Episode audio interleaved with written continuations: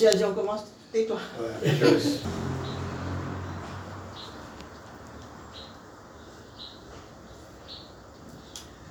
Eh bien, bonjour. Je m'appelle euh, Assamala, qui est mon prénom, et à moi, qui est mon nom de, de famille.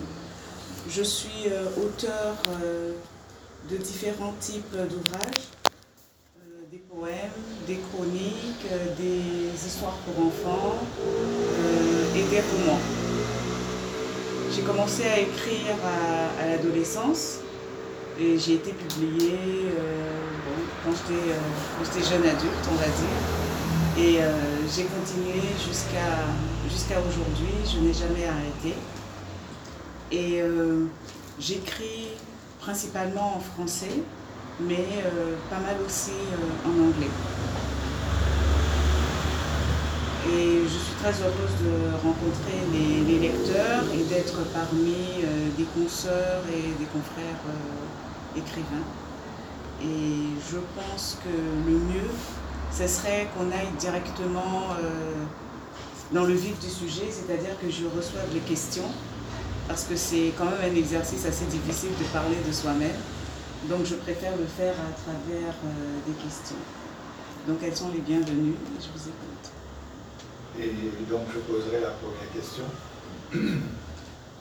Samala, vous êtes de- d'origine ivoirienne.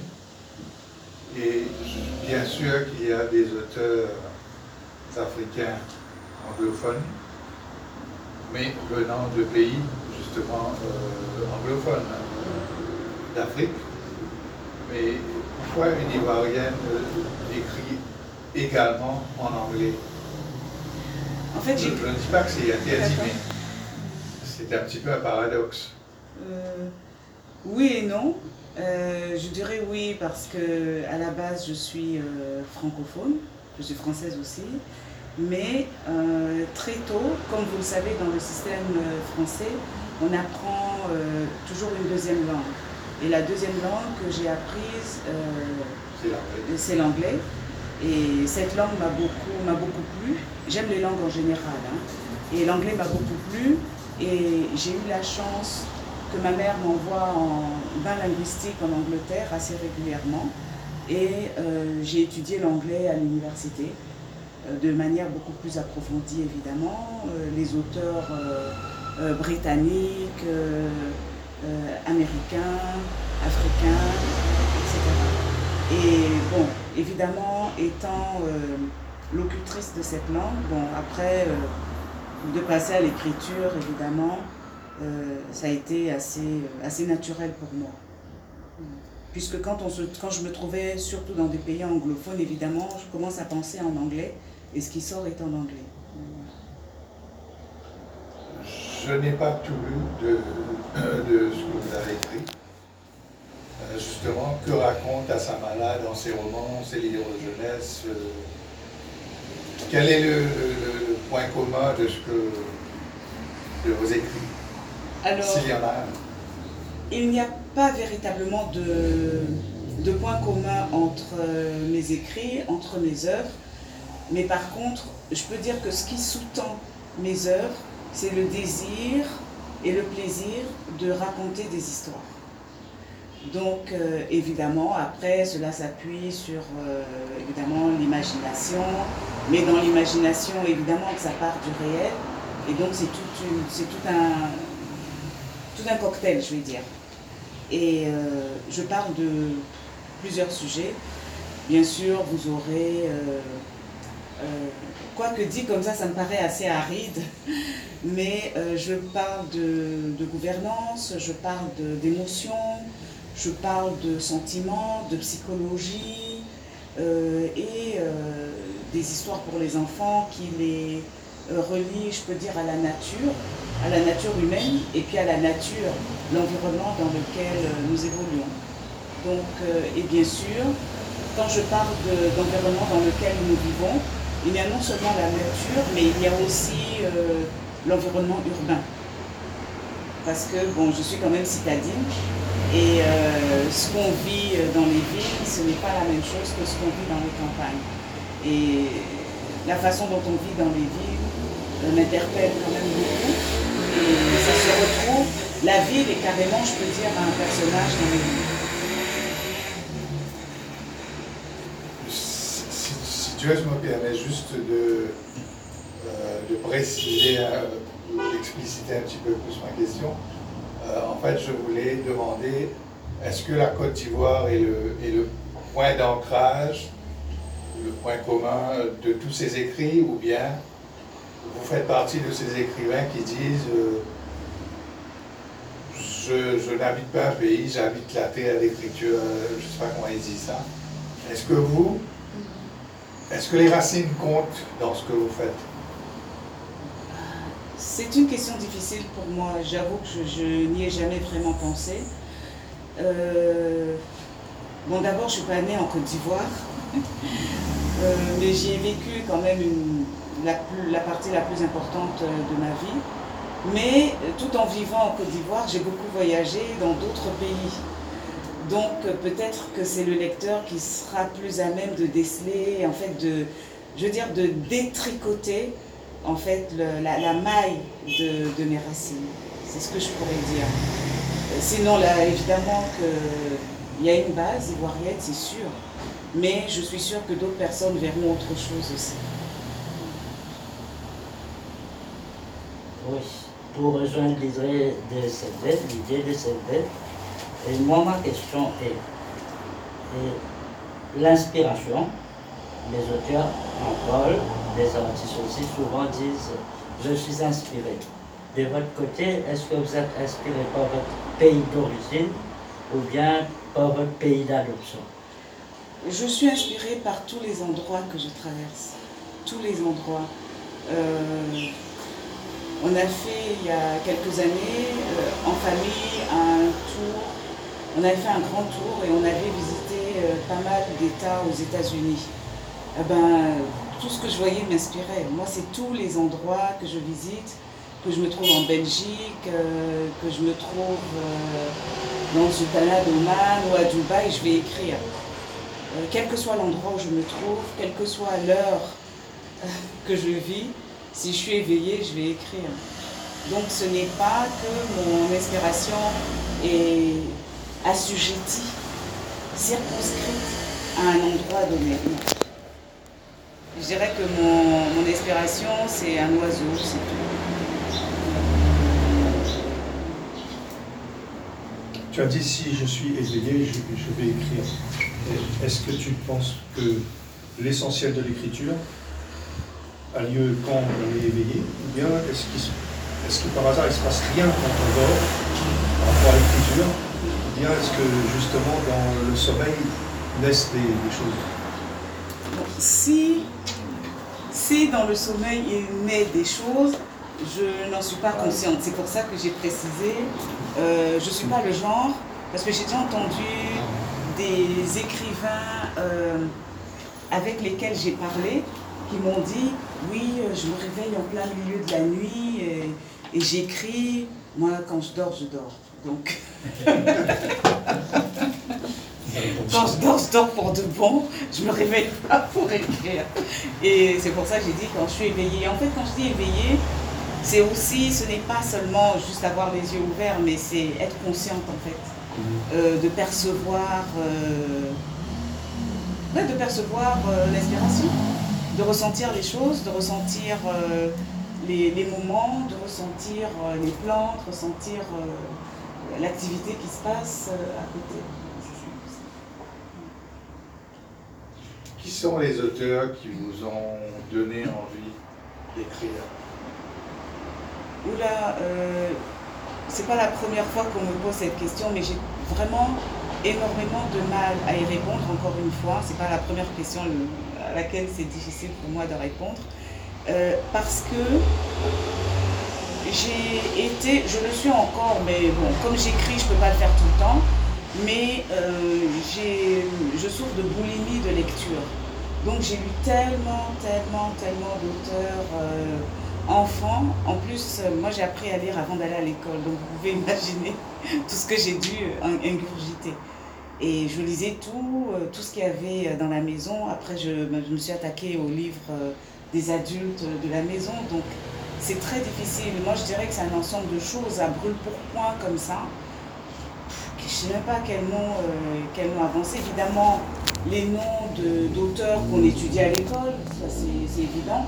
Mais qui m'a donné envie d'écrire euh, Je ne sais pas si c'est un auteur qui donne vraiment envie d'écrire. Je me demande si on n'a pas déjà cette envie. Et le fait de lire, après, nous, nous encourage, je vais dire. Parce que je sais qu'enfant, déjà, pendant les vacances, des fois avec des amis, quand on était avec des amis d'enfance, euh, et qu'on bavardait, moi j'avais tendance à raconter des histoires que j'inventais. Et après on me disait, euh, et dans la journée on me disait, mais raconte-moi la suite euh, avant que les autres ne sachent, ce genre de choses. Donc je pense que ça, ça a commencé par l'oralité. Et mais dire que c'est un auteur, je ne sais, pas, je ne pourrais pas, j'aurais vraiment du mal à répondre à la question parce que il y a des auteurs français que j'ai adoré lire, évidemment c'est les premiers qu'on apprend à, lire, mais en même temps on lisait des collections euh, telles que la bibliothèque rose, la bibliothèque verte et tout, et souvent c'était des auteurs euh, anglo-saxons qui, avaient été, euh, qui avaient été traduits. Donc, et à chaque phase de la vie, ou même dans l'année, des fois on est accro à un auteur, après on passe à un autre, donc qui a émergé, c'est difficile à dire. Bon, évidemment, il y en a dont on se souvient, qui restent un peu longtemps en mémoire, mais c'est difficile. Mais sinon, je peux dire que, bon, évidemment, euh, ces romans dont je viens de parler, les dames savent de quoi je parle quand je parle de la bibliothèque rose, par exemple, et la bibliothèque verte, euh, avec les comtesses de Ségur. Le club des cinq. Voilà. Le club des cinq. Voilà, le club des cinq, et ainsi de suite. Alice. Voilà, Alice. De oui. Alice. Alice. euh, le plan, voilà. Alice Walker. Fantomètre, c'est vrai. Mais euh, je dois dire ce qui m'a fasciné, euh, à titre juste d'exemple, je pourrais dire que, ayant passé ma petite enfance en France, je me souviens très bien quand je suis euh, retournée en Côte d'Ivoire, ce qui m'avait fasciné, c'était les, les contes, les contes africains. Ça me changeait de Blanche-Neige euh, et Alice au pays des merveilles et ce genre de choses. Et là, j'entendais parler de, euh, de l'araignée, qui était euh, l'animal euh, qui, qui jouait des tours aux autres, et ainsi de suite. Et, et j'avoue que je me suis là vraiment plongée dans tout, tout, ce, que je pouvais, tout ce que je pouvais trouver en, littérature africaine. Et après, bien sûr, ayant fait des études de langue, puisque j'ai étudié l'anglais, étudier les auteurs euh, africains anglophones, tels que les Ghanéens, bien sûr les Wole Soyinka, Ayeko Yarma et ainsi de suite. Et puis les auteurs euh, américains, Richard Wright par exemple, Los Passos. et tout ça. Alors, l'Afrique, c'est une terre qui a, a, euh, beaucoup de richesses naturelles. Y a beaucoup, il y a la pauvreté aussi. Il y a beaucoup de gens qui sont pauvres, qui vivent dans des conditions très inhumaines, misérables. Alors, en tant qu'auteur, est-ce que tu as élaboré euh, cette misère euh, des Africains euh, dans tes œuvres? Bon, on- c'est vrai que il y a beaucoup de, enfin on dit qu'il y a beaucoup de pauvreté euh, en Afrique. Bon, je ne suis pas statisticienne, euh, je ne suis pas non plus sociologue, etc. Bon, c'est des choses dont on parle, mais euh, la misère n'est pas que africaine. hein. Donc, c'est pas que je cherche à relativiser. On a toujours tendance à dire que il y a beaucoup de pauvreté en Afrique. Je suis, je serais quand même curieuse de voir ce que c'est que la misère aux États-Unis, parce que ou en France, parce que je viens de France aussi, où j'ai vu des choses que bon, qui ne sont pas forcément en Afrique. Je dirais qu'elle a plusieurs visages, et puis bien sûr dans la, je pourrais dire dans la géopolitique mondiale, on aura plutôt tendance à dire que la misère est dans tel pays. Alors que bon, j'ai vu des choses aussi dans certains pays dits riches. D'ailleurs, euh, sur un de mes posts euh, Facebook, un peu ironiquement et irrévérencieusement, j'ai dit qu'il faudrait qu'on reclassifie les pays parce que je crois qu'il y a des pays qui sont aussi en voie de sous-développement. Voilà. Donc c'est pas parce qu'on a été dit euh, pays développé qu'on va le rester. Donc moi la misère en Afrique, je la prends aussi avec des pincettes. C'est vrai qu'il y en a, mais est-ce que c'est pas parce que l'opulence, le bien-être matériel n'est pas exactement le même que dans les pays développés. Voilà, peut-être qu'en Afrique, le fait déjà euh, que la personne elle puisse aller à l'hôpital, se faire soigner, euh, qu'elle a de l'eau, qu'elle a de l'électricité, que ses enfants n'ont pas forcément la Xbox, euh, ou qu'elle n'a pas la dernière voiture qui est sortie, ça veut dire qu'elle est pauvre. Bon, encore une fois, il faudrait redéfinir qu'est-ce que c'est que la vraie pauvreté? Est-ce que ces gens la mangent quand même à leur faim? Par rapport à des pays où les gens ne mangeront la même chose, vont manger la même chose toute leur vie? Je ne sais pas. Donc euh, évidemment que je parle de problématiques qui, qui ont trait euh, évidemment à, la misère, à la pauvreté, etc. Mais ce n'est pas mon sujet principal parce que je pense que déjà quand on voit des images où on montre un enfant avec des mouches sur les yeux et puis on dit bon c'est l'Afrique, donnez-leur à manger, Bon, je ne crois pas que tous les Africains sont en train de mourir de faim. Euh, mais je parle plus de problématiques un peu plus complexes, je vais dire, de, gouvernance. Parce que la pauvreté en Afrique, c'est vrai qu'il y a des causes qui sont endogènes, donc intérieures même à, l'Afrique, et des causes qui sont extérieures. Donc en fait, euh, le problème, je peux dire, de l'Afrique, c'est de lutter contre ce qu'il y a à l'intérieur et puis de ce qu'il y a à l'extérieur. Euh, et comme tu l'as dit toi-même, l'Afrique est très riche et le fait d'être riche attise beaucoup euh, d'appétit et forcément, donc il y a des prédateurs. L'affaire Elf. Et donc, euh, en ce qui concerne la prédation, oui, ça j'en parle. Nous avons accueilli Issa Ali et maintenant Anil Chia.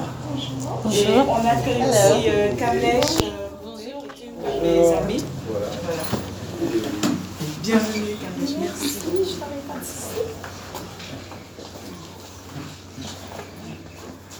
Donc, euh, moi j'ai une autre question, enfin j'aurai toujours une question bien sûr. Euh,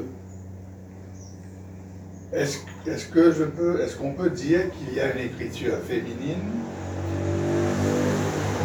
ou l'écrivain euh, soit homme ou femme? Vous aimez la ville, euh, je suis je, réclame cette urbanité dans, ce que j'écris. Euh, est-ce que est-ce que le genre, puisque c'est à la mode, entre en, question euh, quand on écrit? Est-ce qu'il faut en tenir compte? Peut-être que je, pose la question mal, mais J'essaye de comprendre euh, ta question. Est-ce que tu es en train de demander, euh, quand on regarde un texte ou quand on lit un livre, en fait, quelle que soit l'œuvre hein, qu'on a entre, euh, sous les yeux, est-ce qu'on peut savoir, j'essaie de m'exprimer autrement, est-ce qu'on peut savoir si c'est un homme ou si c'est une femme qui écrit? Je sais pas. Non, oui. Peut-être qu'il y avait aussi ce, petit, cette petite astuce dans la question. Mais euh, peut-être pour euh, ma question c'était est-ce qu'à Samala, euh, c'est la femme qui écrit, qui, dit voilà j'ai une place à défendre, ou bien non, est-ce que l'auteur, l'écrivain, est-ce qu'il n'a pas de sexe? Je, ne parle pas de Simone de Beauvoir, bien sûr. Non, peut-être que je Non, j'ai compris. Hein. j'ai compris, en fait, je suis en train de, de réfléchir à, à, la réponse. Moi, je, peux me tromper. Peut-être que je me trompe aussi dans la oui, question. Euh, mais moi aussi, peut-être que je vais me tromper dans, dans ma réponse. Je vais essayer d'y répondre en disant que c'est possible qu'on écrive euh, en tant que femme. Parce que, en tant que femme, il y a des expériences humaines euh, qu'on vivra de plus près, qu'on percevra avec plus d'acuité, peut-être qu'un homme. je donne à titre euh, d'exemple les écrits que j'ai lus d'hommes qui se proclament euh, panafri- panafricanistes, par exemple. À aucun moment, ils, euh, quand ils parlent de la libération de l'homme noir, etc., ils parlent de la libération de la femme noire. Ben, ça, c'est typiquement, euh, excusez-moi, ça va être typiquement, je dirais, euh, masculin. Alors qu'une femme, dès qu'elle va entendre ce discours, va se dire Mais je veux bien participer à cette lutte, mais je suis où? Mais eux, ils n'y ont pas pensé.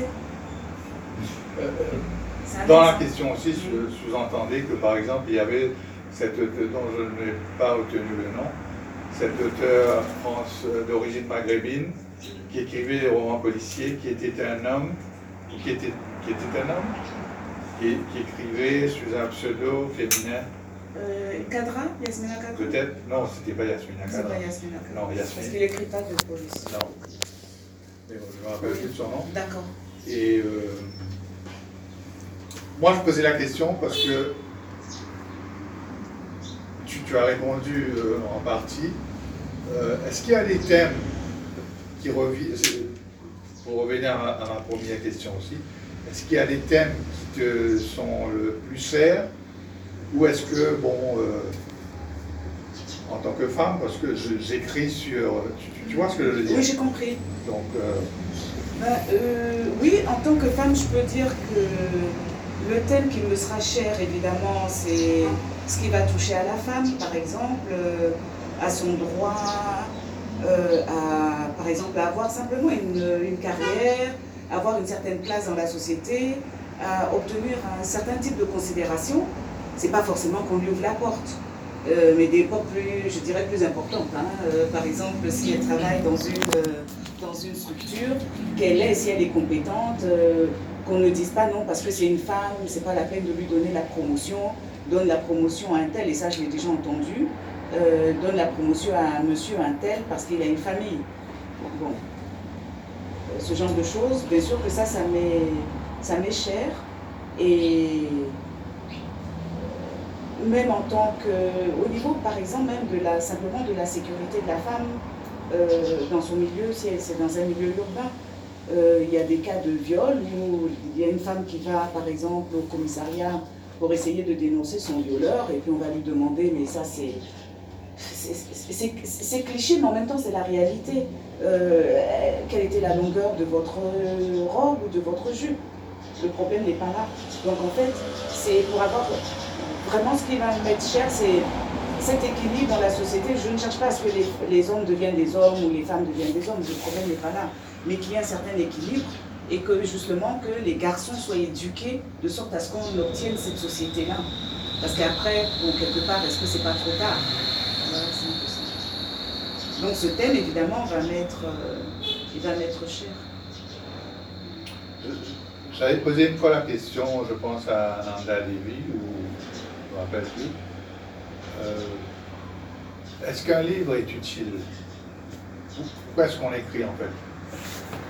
Pourquoi est-ce qu'Assamala écrit Euh, D'abord, euh, moi, pour moi, hein, je pense que j'écris parce que je dois être un peu, un peu folle. Parce que surtout quand j'écris à Maurice, où je pourrais aller à la plage et puis que je me mets derrière mon ordinateur et que je me mets derrière un ordinateur à la maison. Bon, non, euh, là je plaisante, mais en fait, euh, sincèrement, moi j'écris parce que c'est plus fort que moi. Je me sens pas euh, investie d'une mission euh, euh, éducative, éducatrice pardon, ou civilisatrice ou quoi que ce soit, où j'ai un message à porter. Non, j'écris parce que je ne peux pas m'en empêcher. C'est plus fort que moi, donc à un moment donné, il faut bien que je m'asseye et puis que je me mette, que je me mette au, au travail. Donc voilà pourquoi j'écris. Bon, maintenant après, je reconnais que quand j'écris, c'est un plaisir. C'est un plaisir euh, parce que je trouve que l'écriture, c'est beau. C'est une belle manière de dire les choses. Euh, et quand euh, j'ai les mots entre les mains, c'est pour moi c'est de la musique, c'est de la peinture, c'est de la sculpture, c'est tout. C'est un film qui se déroule devant mes yeux, donc les personnages je les vois, je les entends, les scènes je les vis. Donc pour moi c'est un plaisir et puis je trouve que ça, pour moi c'est un amplificateur de vie. Parce que je trouve qu'on vit plusieurs vies en même temps. Voilà. Et après, euh, on transmet à d'autres personnes. Et je trouve que c'est aussi euh, enrichissant, distrayant et amusant de voir comment la personne qui, reçoit le livre, qui l'histoire, euh, réagit. Et quand on a la chance et puis qu'elle partage ses impressions avec... euh, c'est un peu ça. Est-ce que dans tous tes, romans, tu crées un pays imaginaire Ou est-ce que tu crées tout euh, l'univers aussi imaginaire Ou alors tu décris ce que tu as autour de toi? Euh, c'est assez, euh, c'est assez mixte, je dirais. Des fois, je cite le nom des villes, ça m'arrive, mais pour moi, écrire, c'est aussi me libérer des contraintes autour de moi. Donc, euh, si euh, cet endroit me gêne, bon, ben, je vais le transformer pour que mon histoire puisse, euh, puisse s'y dérouler en fait. C'est un peu, c'est un peu ça. C'est un peu ça. Donc, évidemment, je peux m'appuyer sur une ville. On va reconnaître, j'écris quelque chose, je peux dire, bon, cette personne passait par Pérébert, etc. Mais des fois, bon, aussi, je veux décrire un endroit et puis que ça ne va pas trop avec Pérébert, je vais modifier. Voilà, en fait, c'est un peu ça. Donc, ça m'amuse. Pour moi, c'est un espace de liberté aussi. Je peux, je peux décrire ce que je veux. Je Ah, peux- le chef. Ouais, je peux- le chef. Peut-être, ouais, peut-être, hein, quelque part, je sais pas. Donc, ça me permet de, de peindre ce que je veux, construire ce que je veux, etc. Si je veux que la personne elle ressente telle émotion après telle autre, tel sentiment, etc., je peux le faire. Ce qui n'est pas possible dans la vraie vie. Je sais pas si tu coques à l'âne. Et euh, comment tu vois le rapport de Maurice et des Mauriciens à l'africanité? Étant africaine toi-même, d'origine, comment, comment tu le perçois maintenant que tu as vécu un peu à Maurice? Ah ouais. Emmanuel, ta question peut être embarrassante. ben, J'espère bien. Oh, ça ne me dérange pas du tout. Ça ne me dérange pas du tout. Euh, en fait, euh, le rapport de Maurice à l'africanité, euh, je le vois comme je vais le décrire. hein. Euh, C'est-à-dire que beaucoup de Mauriciens savent qu'il y a eu des... Parce que les premiers qui sont arrivés, c'était des esclaves. Ils savent qu'il y a eu des esclaves euh, noirs qui ont été euh, emmenés sur l'île, ils le savent. Mais Bien sûr, personne ne va se réclamer, enfin pas tout le monde va se réclamer de cette ascendance, évidemment. Il n'y a rien de glorieux à être. Bref, le rapport que je vois, c'est un rapport assez complexe.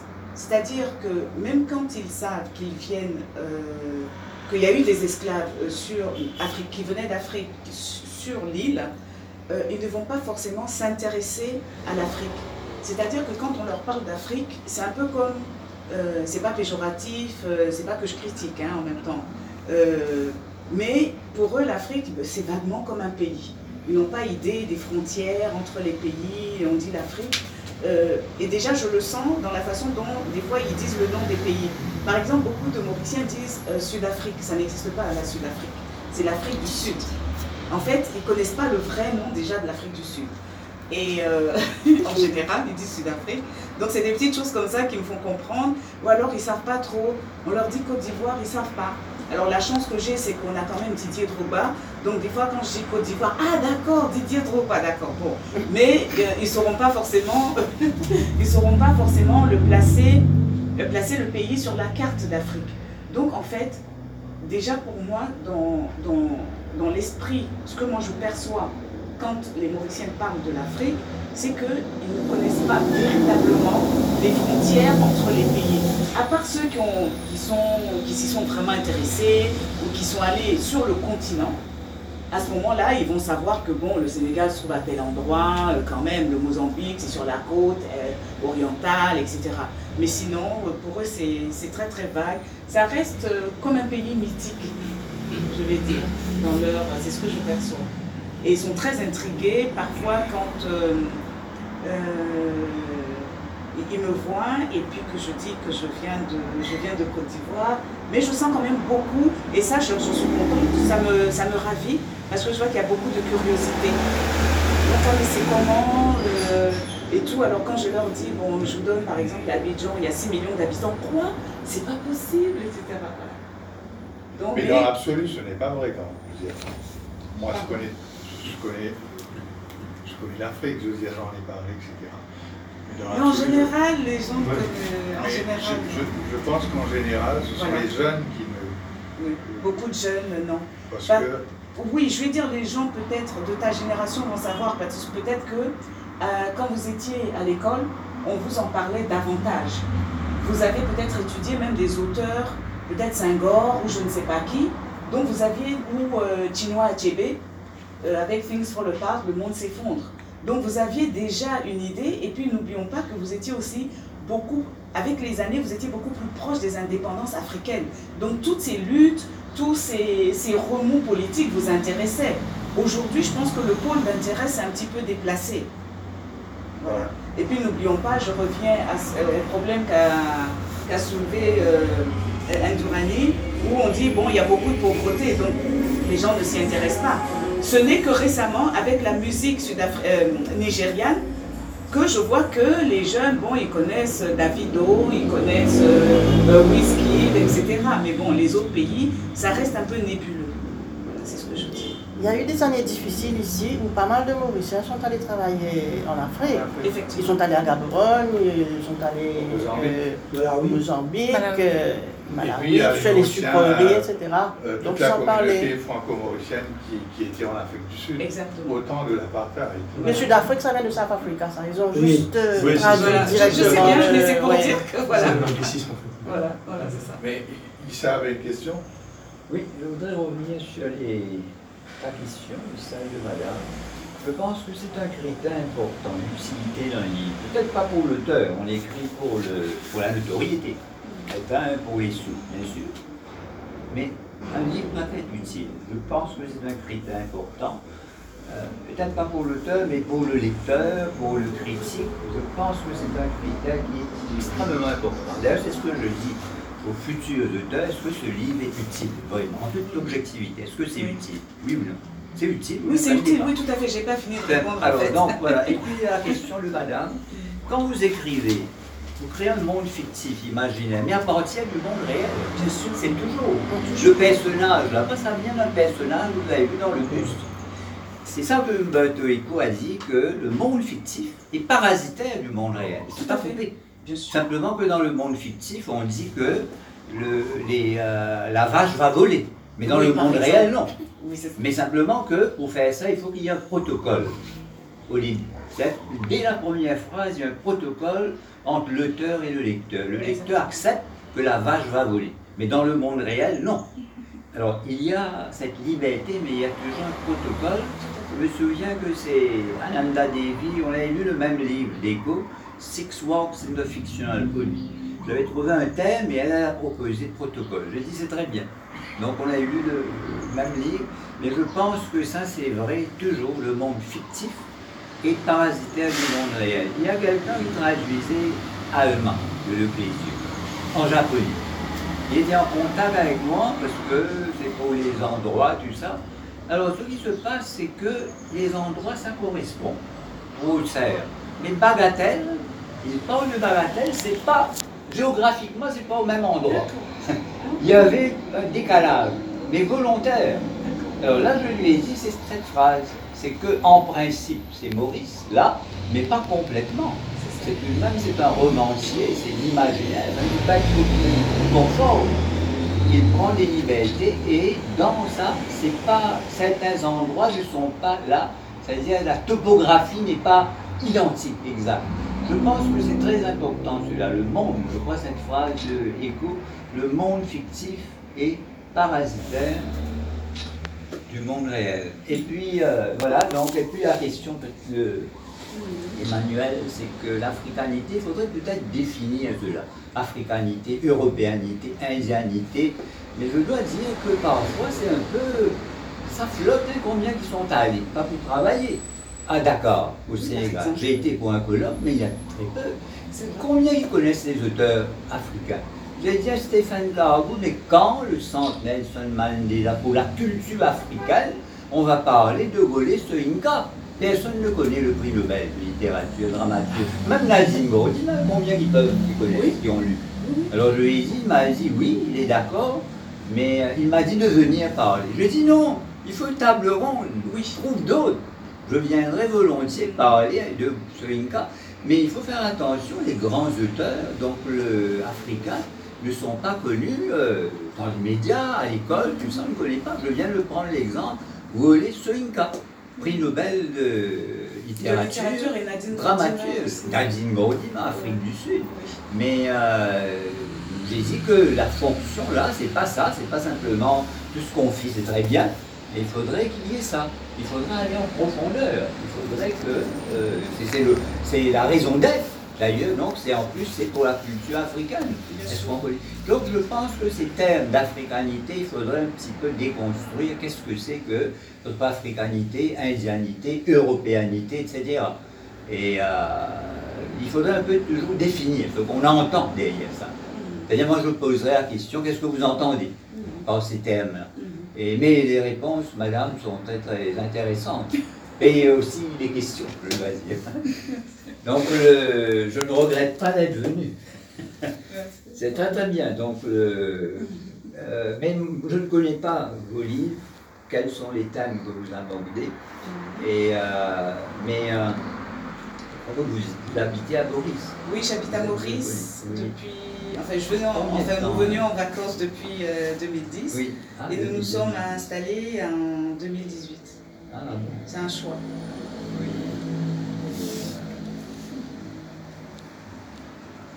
Serait-ce le pays de l'écriture? J'écris partout. J'écris partout en fait. Mais euh, comme cadre de vie, c'est c'est le pays qui nous a plu. On est écrivain, on crée beaucoup de personnages.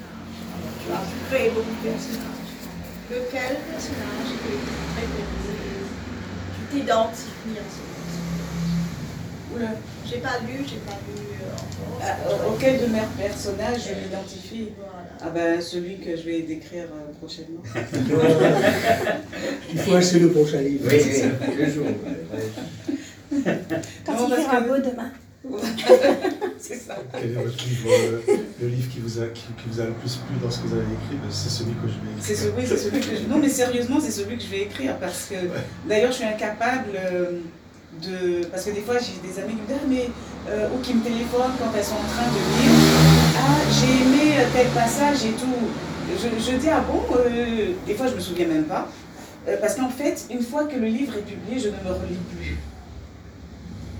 Oui, parce que la première fois, le premier, mon premier ouvrage publié, je me souviendrai toujours quand je l'ai reçu, euh, le réflexe était bon, je vais regarder pour voir si on avait vraiment bien corrigé, parce qu'il y a toujours des coquilles, ce genre de choses. Je vais regarder. Puis quand j'ai commencé, j'ai pas pu, j'ai pas pu le lire. J'ai refermé, j'ai pas pu. J'arrive pas, une fois que le livre est publié, je peux pas le relire. Votre il n'y avait pas de coquille Non, il y en a, euh, mais bon. euh, Mais euh, eu quelqu'un va regarder, mais je ne peux plus, moi, me relire. Je suis vraiment passée à autre chose. Est-ce que tu peux essayer de, je sais que c'est pas facile, essayer de préciser ce, ce sentiment qui fait que l'écrivaine que tu es ne peut pas se relire. Euh, tu, es, tu fais l'effort, mais tu n'y arrives pas. Ça Non, t'intéresse. une fois que c'est publié, en fait, tant que c'est tant que c'est au stade de, de manuscrit entre le euh, l'éditeur et puis après on dit bon euh, euh, vérifier si on a parce qu'on me, on me donne et quand je relis évidemment je vois que j'ai oublié ENT ici j'ai oublié un S par là à ce moment-là je fais les corrections mais après pour le BAT qui est le bon à tirer c'est très difficile parce que je sais que je suis arrivée à la fin je n'ai plus envie de le lire je me force. Mais une fois que c'est publié qu'il a cette forme c'est terminé. Là je peux plus le C'est lire. Pour les lecteurs. sauf le lecteur. Et Flavia me rappelle que c'est mon cas, je l'ai en épaulette, et j'ai lu le livre que j'ai publié plus de 50 fois pendant l'écriture, la correction, les corrections. Mais après, quand le livre m'est arrivé dans la main, j'ai ouvert, j'ai commencé à lire, je J'ai lu la couverture, Voilà, ça mais je ne peux pas relire. Mais moi, ma question est, par exemple, il y a un mot, je ne me rappelle plus de quel mot, je ne connais pas le sens. Je n'ai jamais entendu parler de ce mot et c'est dans mon livre. C'est arrivé comme ça, j'écris, j'écris, j'écris, j'invente un mot et le mot existe. Parce que j'ai vérifié par la suite, le mot existe. Mais est-ce qu'il t'arrive de, d'inventer des mots? Non, je n'invente pas de, non, je n'invente pas de mots. Non. Non, sauf quand j'écris des, des chroniques, mais c'est pas dans mes romans. Si j'écris une chronique, je peux, mais sinon. non. Euh, souvent créent des néologismes, des mots. Oui, oui. D'ailleurs, c'est ce que on a toujours dit, c'est pas simplement l'auteur prend de la langue, il écrit, mais qu'est-ce qu'il donne à la langue? Les grands auteurs, tous les grands auteurs apportent quelque chose à la langue. On ne sûr. prend pas, mais on apporte. Et donc le néologisme, balaciné, ça n'existe pas. Moi, je viens de créer un, un terme, là, speed booking. Speed dating, j'écris speed booking. Hein, présenter un livre en trois minutes, que je vais commencer bientôt. Euh, Radio Plus, speed booking, 3 minutes qu'on présente, j'ai pris speed dating. Mais j'ai créé le mot. Donc je pense que l'auteur est, euh, on crée aussi des, des mots, des néologismes. Et c'est ça qui enrichit, c'est l'apport à la langue. Les grands, donc, apportent Non, toujours je suis pas encore à quelque ce stade. chose. Non, mais c'est vrai qu'en français, c'est moins facile que C'est dans moins facile. dans d'autres langues. Exactement, c'est moins facile. Et ce qui vient de euh, la question, est-ce que même après plusieurs années, vous pourriez relire? Non. Pas tout de suite, mais après. Je peux pas. il- on, on- on- on a essayé à plusieurs reprises. J'ai essayé, On a essayé à euh, reprises. je, je peux pas. Après, Je- même après. Mais je ne peux pas lire. Je peux pas. C'est Oui. tellement, en fait, c'est une fois que c'est sorti, c'est, c'est parti, c'est parti. Je peux pas rêver. Peut-être il y a la crainte aussi de qu'en en possible. se relisant, on découvre plein de failles, plein de Ouais. trucs qui Oui, pourquoi C'est peut-être-. Je pense, je pense pour cette, euh, euh, je pense pour cette probabilité. Tu vas certainement que je vais relire. je me dis, Mais pourquoi j'ai écrit ça? Mais qu'est-ce que c'est bête? Mais pourquoi j'ai fait ça? Oh là non, tu peux Donc plus je rattraper. préfère et je peux plus rattraper. C'est de l'eau qui est partie. dans le même esprit de, ce, Oui. de ce qui se dit, euh, il y a les, au- les auteurs qui donnent à lire leur manuscrit à X ou Y euh, un regard euh, objectif sur le, sur le texte. Mais il y a des écrivains qui n'aiment pas cet exercice. Où situez-vous euh, Moi, je le fais systématiquement. Est-ce que, vous, est-ce que vous écoutez cette autre voix, cette- ce- la voix de cette personne qui vous dit, tu sais, est-ce que vous le faites? Bon, en général, bon, d'abord, euh, je réponds à la première partie de, de la question. Moi, je le fais systématiquement. D'ailleurs, il y a une de ces victimes de, ce, de, de cet exercice parmi vous, qui est mon mari, le pauvre. Le, le- regard fataliste en dit long. Il doit poser une question. hein. Alors, le pauvre, je lui dis lis. Et il s'y il s'y colle, comme on dit. Et, euh, et euh, j'ai de la chance parce que, en fait, ce qui se passe, parce qu'en fait, moi, quand je donne à la personne pour lire, c'est un, pour corriger surtout les fautes. Parce que quand j'écris, vous savez ce que c'est. C'est comme si on était possédé. Est-ce que, est-ce que la vie la Oui, mais, oui, mais j'arrive, j'arrive. ce premier lecteur, Oui, oui, bien sûr. Bien Hein sûr. Oui, oui, j'y j'y arrive, j'y Voilà. arrive.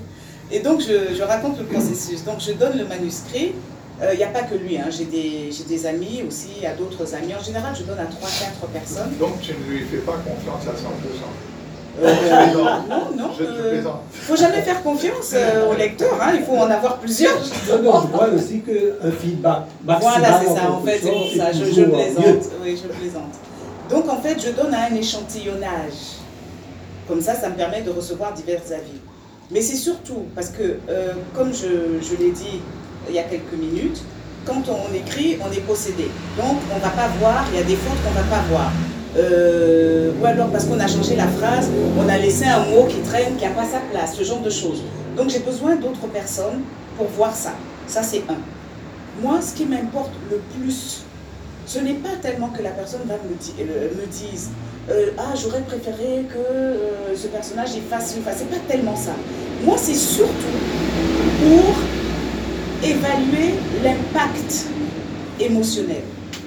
Parce que moi, je, ne veux pas que quelqu'un lise le livre et puis euh, que la personne bon. Non. Donc je veux que la personne, quand après elle me fait, elle me fait son feedback, que je sente qu'elle a lu chaque page et qu'elle n'a pas eu envie de sauter des pages. Et puis que ça l'a amené à faire un exercice aussi intellectuel, que ça lui a permis de réfléchir à la problématique, parce qu'il y a quand même, il y même si j'écris pour mon plaisir, il y a toujours une problématique. Donc que la personne ait réfléchi à cette problématique et puis même qu'elle l'extrapole. Oui, mais tu sais, c'est vrai, parce que j'ai vécu ça, ou ah oui, il y a telle personne, et la personne parle. Et là, je dis, je suis contente parce que j'ai réussi à planter quelque chose dans cette personne. Donc quand je donne euh, le, manuscrit à des lecteurs euh, potentiels, c'est justement pour recueillir un feedback et puis que soit je renforce certains passages ou plutôt que j'allège certaines parties, mais moi ça m'est tout à fait utile et j'adore cet exercice. Je ne peux pas, euh, et d'ailleurs là je suis en train d'écrire une histoire, j'ai déjà prévenu deux ou trois personnes que quand je finirai, je vais vous donner le manuscrit à lire. Et euh, ce que Xavier vient de intéressant. Il y a un livre à la maison, un roman qui vient d'être publié, que je n'arrive pas à relire. Pourtant, je ne suis pas l'auteur. Parce que j'ai vu ce manuscrit, c'est il y a deux ans. C'est le roman de Jean-Claude de Listrac. Il m'a envoyé ça il y a deux ans. J'ai rencontré à trois reprises, on a travaillé. Alors, euh, les commentaires, il m'avait demandé des commentaires objectifs pas félicitations, mais vraiment. Je lis des livres, il m'a dit de me dire. Il m'a même dit cette phrase qui était terrible. C'était il y a deux ans, il m'a dit, c'est la première fois qu'il écrit un roman, Oui. un romancier. Oui, oui, c'est vrai, c'est vrai. Oui, il l'a dit, il l'a dit que c'est son premier. Mais euh, là, il m'a dit, si tu me dis que c'est pas bon, je n'irai pas plus loin. Je lui ai dit, tu réalises ce que tu viens de me dire là C'est une grande responsabilité, puisque si je te dis, en toute objectivité, comme je lis des livres, si je te dis, bon, c'est pas bon, tu n'iras pas plus loin. Et puis après, je lui dit, peut-être tu as raison, tu as été un bon ministre, un bon maire, un bon euh, directeur de journal, un bon secrétaire général de la COI, tu ne peux pas être un romancier médiocre. Tu as raison. Alors j'ai fait des commentaires alors du fond. Par exemple, dans ce un dimanche de quai. Ça c'est pas le titre. Sur le quai de Manicar Canal. C'est pas le titre, hein, c'est trop long. Je fais un commentaire critique, c'est trop long. Pour retenir le titre, non. C'est pas pour rien qu'on donne l'étranger, le procès verbal, ça ne doit pas être très long, mana, etc. C'était pas le titre, hein, c'était la femme au sarivert. C'était Ah, ça le titre, à la fin. La femme qu'on voit à la fin, c'était ça. bleu, un sari Sari bleu. bleu. C'était bleu-vert. On a changé. Alors, oui, c'est. Ça, oui, ça, ça arrivait, ça arrive bleu-vert là-bas. Alors ce qui s'est passé, c'est que euh, c'est un peu autobiographique. hein, les gens qui connaissent les stars, ça, un petit peu autobiographique. Alors, donc, c'est autofiction, comme on dit, hein, Oui. autobiographie, fiction, etc. Alors, ce qui vient, c'est que c'était à la troisième personne. Hmm. Oui, le manuscrit est à la maison troisième. Ah. Mais ça ne peut pas être à la troisième parce qu'il y a des pensées intimes. Comment est-ce qu'on peut avoir un narrateur en dehors? À la troisième avec des pensées. Je lui ai dit, ça doit être à la première. Et puis après deux ans, il disparu, je voyais qu'il avait abandonné. Donc il a refait je. Oui, c'est la première je. Parce personne. que ce qu'il décrit, là, ça ne peut pas être il. C'était il. Donc je. Alors, Subtil que c'est lui qui a refait. Mais, mais maintenant, on est allé au lancement, on a lu tout ça le, là, mais simplement que je connais et que je ne peux pas. Oui, bien Moi, sûr. donc, je ne peux pas. Le Oui. 2 c'est encore plus difficile. Oui, Parce que voilà. je connais Voilà. donc le début à la fin, tout C'est ça. le- C'est ça. Mais- C'est mais- difficile On pour moi. Dans le même- Il n'y a dans le- aucun intérêt. Dans la même mouvance, euh, je comprends très bien justement la question que des écrivains euh, sollicitent l'avis Oui. d'un expert, euh, mais il se peut que ces gens, que ce lecteur se trompe aussi. Exact. Oui, bien sûr. Non, bien sûr. En fait, Je que- peux- Il y a eu des cas célèbres, hein, je- bien sûr. Mais ce que je voulais dire, c'est que euh, l'essentiel, ce n'est pas euh, d'être dans le vrai, c'est au moins à partir de ça, quelqu'un s'en est imprégné et Voilà. vient avec, euh, avec euh, C'est Oui, une réflexion. Tout à fait, C'est ça. tout à fait. C'est exactement ça. Oui, Non, ce que je voulais dire, c'est que, euh, pour, pour prendre l'exemple d'Assamala, hein, je veux dire, Assamala euh, donne à lire son manuscrit, le manuscrit d'un texte à venir à Michel. Michel lui dit, tu sais, je vois un Goncourt dans le texte. Ou bien Michel lui dit, c'est nul. Mm. Est-ce qu'en fin de compte, quand vous allez mettre le mot fin euh, à ce texte, est-ce que l'avis de... Est-ce que ces autres voix sont tenues en compte ou bien, en fin de compte, c'est moi qui décide C'est l'écrivain, c'est l'auteur qui... De toute façon, c'est l'auteur qui a le dernier mot. hein. Voilà. Oui, c'est- Donc en fait, euh, effectivement, je donne à lire parce que euh, il ne faut pas oublier aussi que la personne, chacun parle à partir de son point de vue. Donc euh, il y en a qui vont trouver que c'est du, enfin je dirais pas banalité, mais et puis attention, euh, parfois c'est pour ça qu'il faut aussi bien choisir son lecteur. Il faut un lecteur qui soit quand même qui, qui, qui soit sensible à une œuvre littéraire. Ça, c'est un. Et que la personne soit capable de percevoir les différents niveaux de lecture. Pourquoi je parle de niveau de lecture? Vous prenez un livre comme Animal Farm, euh, qui a été traduit par euh, La ferme des animaux, de George Orwell. On le fait lire à des enfants. Eux, ils voient l'histoire d'une certaine manière, mais quand on le donne à un adulte, lui, il voit bien tout- toute la problématique, les enjeux politiques qu'il y a à a- il y l'intérieur. a plusieurs niveaux. Exactement. Question Donc il faut aussi donner le livre quand même à quelqu'un qui est capable d'évaluer, on peut dire, une œuvre, quelqu'un qui a l'habitude de lire et, et qui même parfois, sans forcément aimer le thème, attention, faut, parce qu'il ne faut pas confondre la qualité de l'ouvrage et le thème développé. Donc il faut que la personne, au lieu de s'attacher uniquement au thème, soit capable de voir que ce thème a été bien traité. Mais, je reviens toujours Et à- donc la personne peut dire, elle peut me dire par exemple, tu sais, euh, tel personnage qui est, méchant, il n'est pas assez complexe, par exemple. Il essaye de corser un peu. Je dis, ah oui, j'étais un peu paresseuse, tu as raison. Ou bien, euh, par exemple, euh, tu sais, la victime, si tu veux qu'elle soit vraiment victime et que euh, suscite un peu une révolte chez ton lecteur, il faut vraiment la mettre dans des situations encore un peu plus, euh, plus poignantes, etc. Ah oui, tu, tu, tu as pas tort. Ce genre de choses. Ou telle personne, tu sais, tu as bien décrit physiquement les autres, mais celle-là, je trouve que ce personnage n'est pas assez fouillé. Ah oui, c'est vrai, c'est pertinent. Il y a des choses, si on est aussi honnête, parce qu'il faut aussi être honnête intellectuellement pour accepter euh, certaines, euh, certaines critiques ou certaines remarques. Et moi, ça m'est déjà arrivé de, euh, de retravailler un peu plus certains passages. Par exemple, ça m'est arrivé de donner, la personne me dit, mais ce passage est très important, mais c'est trop court. Et puis j'ai dit, ah c'est vrai, je vais quand même Ce sont essayer. les, les bons commentaires. Voilà, je reconnais, et puis bon, euh, de bons commentaires. Bon, maintenant, euh, C'est l'auteur de décider. maintenant c'est moi qui décide aussi. Mais j'essaye quand même moi aussi de faire l'effort, parce que maintenant, quand tu as donné à lire, il faut faire aussi l'effort d'être ouvert, et puis de, de- de savoir euh, accepter quel travail, quel- quel- où tu dois retravailler.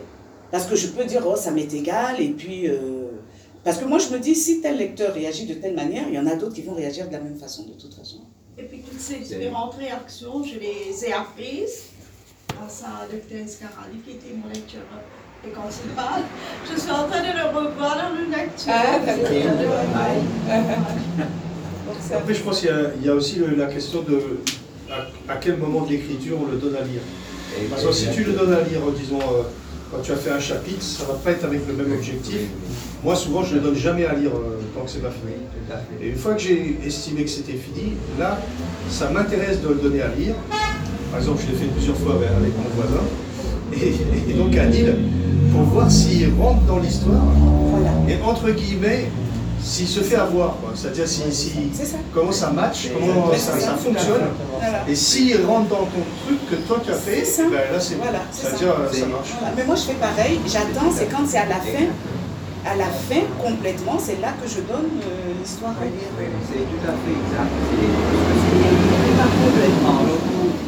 Club, je parle de ça, c'est pas le premier livre, il y avait Passion politique.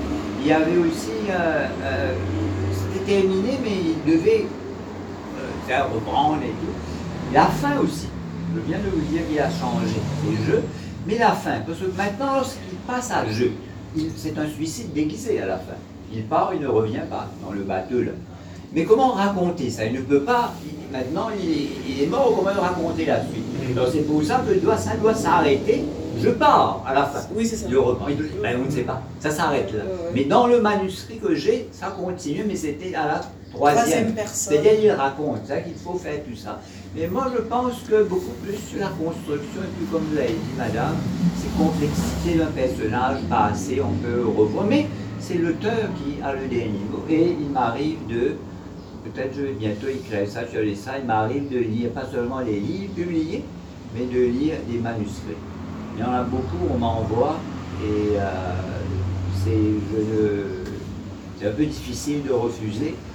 Et euh, donc, mais ça prend du temps aussi. Mais simplement que euh, une chose importante là, c'est que je dis ce que je pense vraiment. C'est, en toute objectivité. C'est, je réagis là, c'est comme, comme si je lis le, euh, le Pour, livre. euh, pour Puisque- rebondir sur. euh, Puisque Issa a, parlé de Delestac et que tu avais euh, parlé justement de son roman, comment euh, les Mauriciens ont accueilli tes, ces ouvrages? Oui.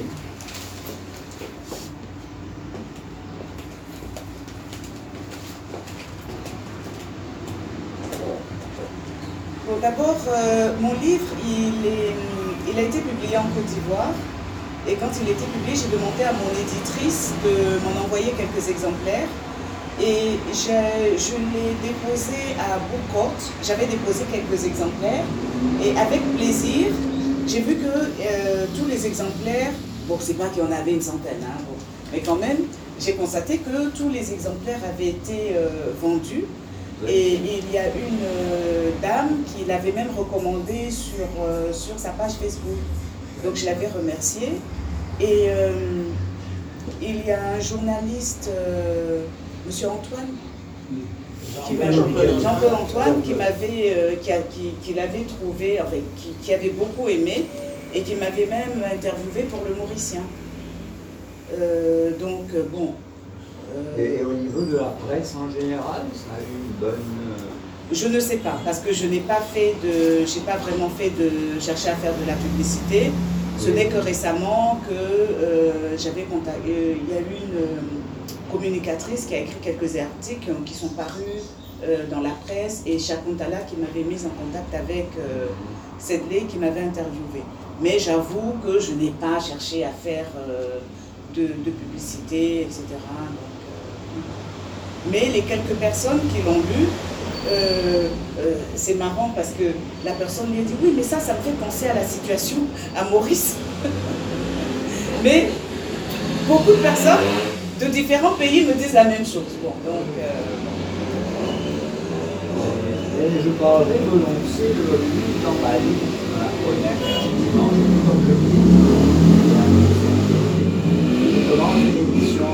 de Radio Plus. Ah, il faut faire connaître aussi. hein, Les auteurs, c'est hein, toujours, hein, c'est signaler la parution d'un livre, un livre d'auteur mauricien ou d'auteur vivant en Maurice. C'est très important. Mais il faut aussi faire. Il y a beaucoup d'auteurs qui ne font pas ça. Il faut faire aussi le service de presse. C'est une tradition. Oui bien sûr bien sûr Toujours, il faut garder un certain nombre, même je le fais, j'ai publié quelques livres. Il faut garder 10, 20, on envoie. Et en France, on sait que c'est la tradition, on envoie. Le journaliste peut parler ou ne pas parler. hein. Mais c'est là, ça. Parce qu'il faut envoyer, c'est le service de presse. Il faut garder 10, 20. Parce que si vous ne faites pas ça, le journaliste ne va pas. Il faut, il faut compter ça. vers le Parce que si le journaliste n'en parle pas, la faute sera sur lui, pas sur l'auteur. Exactement. Et même en France, ça va plus loin. Vous envoyez votre texte. Non seulement on peut ne pas en parler, parce qu'il y a 620 romans à la rentrée littéraire, mais on peut même écrire contre. Mais c'est la règle du jeu. oui bien Vous sûr envoyez votre livre, Ouais, c'est la règle du jeu. Parce que si c'est comme ça. C'est la règle du jeu. C'est en principe, on ne, ils ne vont pas écrire contre ça, mais il faut le faire. Il y a beaucoup d'auteurs qui ne le font pas. Et ça, c'est ça que je viens de mentionner là. Là, faudrait envoyer ces 5, 10, il n'y a pas beaucoup ici, envoyer donc. Non, non, euh, une il dizaine, parce que moi, dizaine, avec, les articles de presse que j'ai eus, Oui. je peux publier un livre.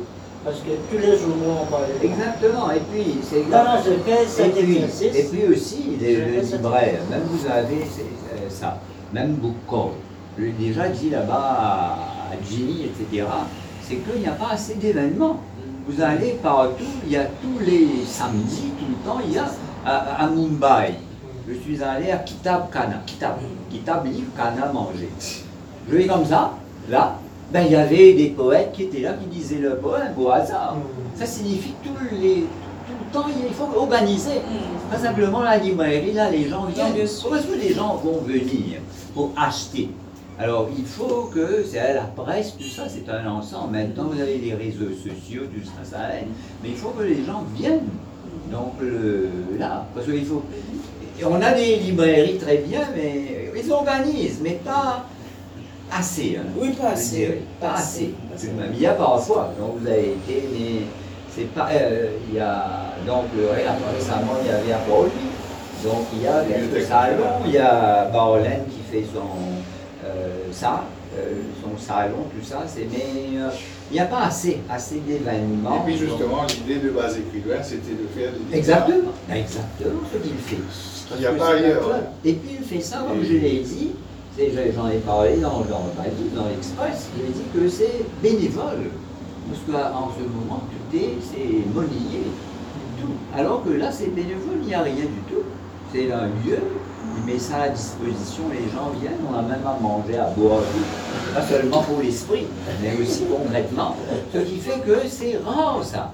Il y a un autre qui fait euh, ça, à nous lier ensemble, ça aussi, il fait ça et gratuit. À part lui aussi, c'est gratuit, on ne paye pas. C'est-à-dire les auteurs ne payent pas, les lecteurs aussi viennent, ne payent pas.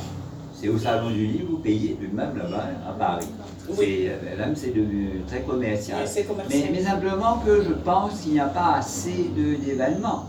Emmanuel organise, pas heureusement, quelques événements, mais pas littéraires, littéraires. Vraiment, on ne peut pas faire un salon ou, euh, dédicace, séance de dédicace. Mais moi, je pense qu'on doit faire beaucoup plus pour le, ça. Et c'est ça, j'ai dit que euh, signaler un livre là, c'est euh, c'est important.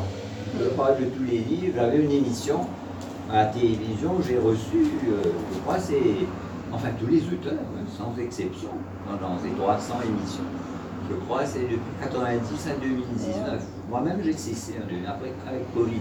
Mais il y a eu 300 éditions, c'est dans les archives. J'ai reçu tout le monde, sans, oui, tout le monde, tous les auteurs qui viennent. Mais euh, là, c'est une nouvelle aventure. Cette fois-ci, radio un petit peu. Donc, ce sera speed booking. Ce sera 3 minutes tous les jours. Tous les jours. C'est entre midi et 13h sur Radio Plus. Et puis le soir, ce sera tous les jours, lundi à dimanche, entre 19h. Ce sera donc enregistré, puis ce sera sur YouTube, sur ça. Ce qui fait que. Mais les livres, c'est là que je vais parler des livres, 90% livres étrangers, essais. C'est-à-dire des livres qui interpellent, des, des- des best-sellers. Homo numericus, la civilisation qui vient de Daniel Cohen. Et l'apocalypse scolaire, la fabrique des crétins. C'est c'est l'apocalypse scolaire, Ça, c'est pas oui, en France, hein, best-seller. Brugelli. Ouais, exactement. Alors donc je vais parler des livres là, mais aussi ces 10%, ce seraient des livres de Morrison, bien sûr. Mais, mais, mais il faut. Mais euh, voilà, donc là-bas tout est ok. Et comme il y a une dimension commerciale, privée, on est en train de chercher les sponsors. Ça va démarrer dans quelques semaines, ou je l'espère. Alors donc FCD dans sa page, il consacre dans ça, il consacre des articles euh, très longs, une page, à des auteurs. Ça aussi, c'est ça. C'est-à-dire que ça ne va pas de soi, tout ça. C'est-à-dire qu'on fait des choses, ce qu'il fait aussi là-bas. On a tendance à granted. Peut-être si vous cessez, on va vous, in- euh, on va vous insulter. Ah bon, c'est un peu comme ça. On fait des trucs là, peut-être si vous cessez, on va. Mais... Créer un vide.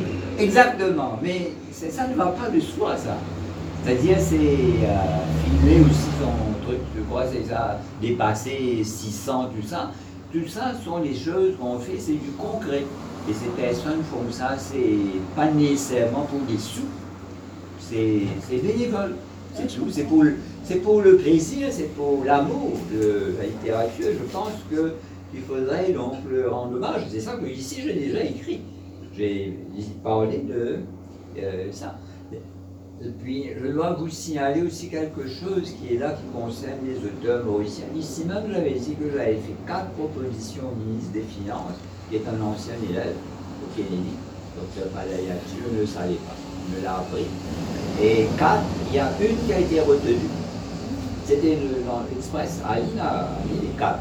Il y a une, j'avais dit que si les bibliothèques, les collèges pourraient avoir une subvention de 20 000 roupies pour les auteurs, les livres d'auteurs mauriciens. Ils ont 50 000 chaque année pour les livres en général. Mais les auteurs mauriciens, Bien sûr. j'ai dit 20 000, j'avais proposé 20. C'est des propositions pré-budgétaires. Dans les mêmes choses, 10 000. Ça signifie que concrètement, les euh, collèges ont 10 000 roupies pour les livres d'auteurs mauriciens. Il y a même quelqu'un qui m'a dit, plutôt des auteurs vivants. Plutôt, je veux dire, peut-être aussi les classiques, mais vivants, ils pourraient en bénéficier. Mais non, il faudrait bien savoir.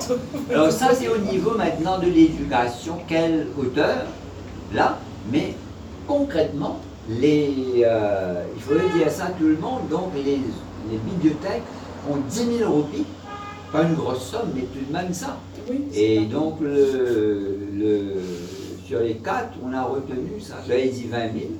J'ai été étonné, donc il a retenu donc, ça.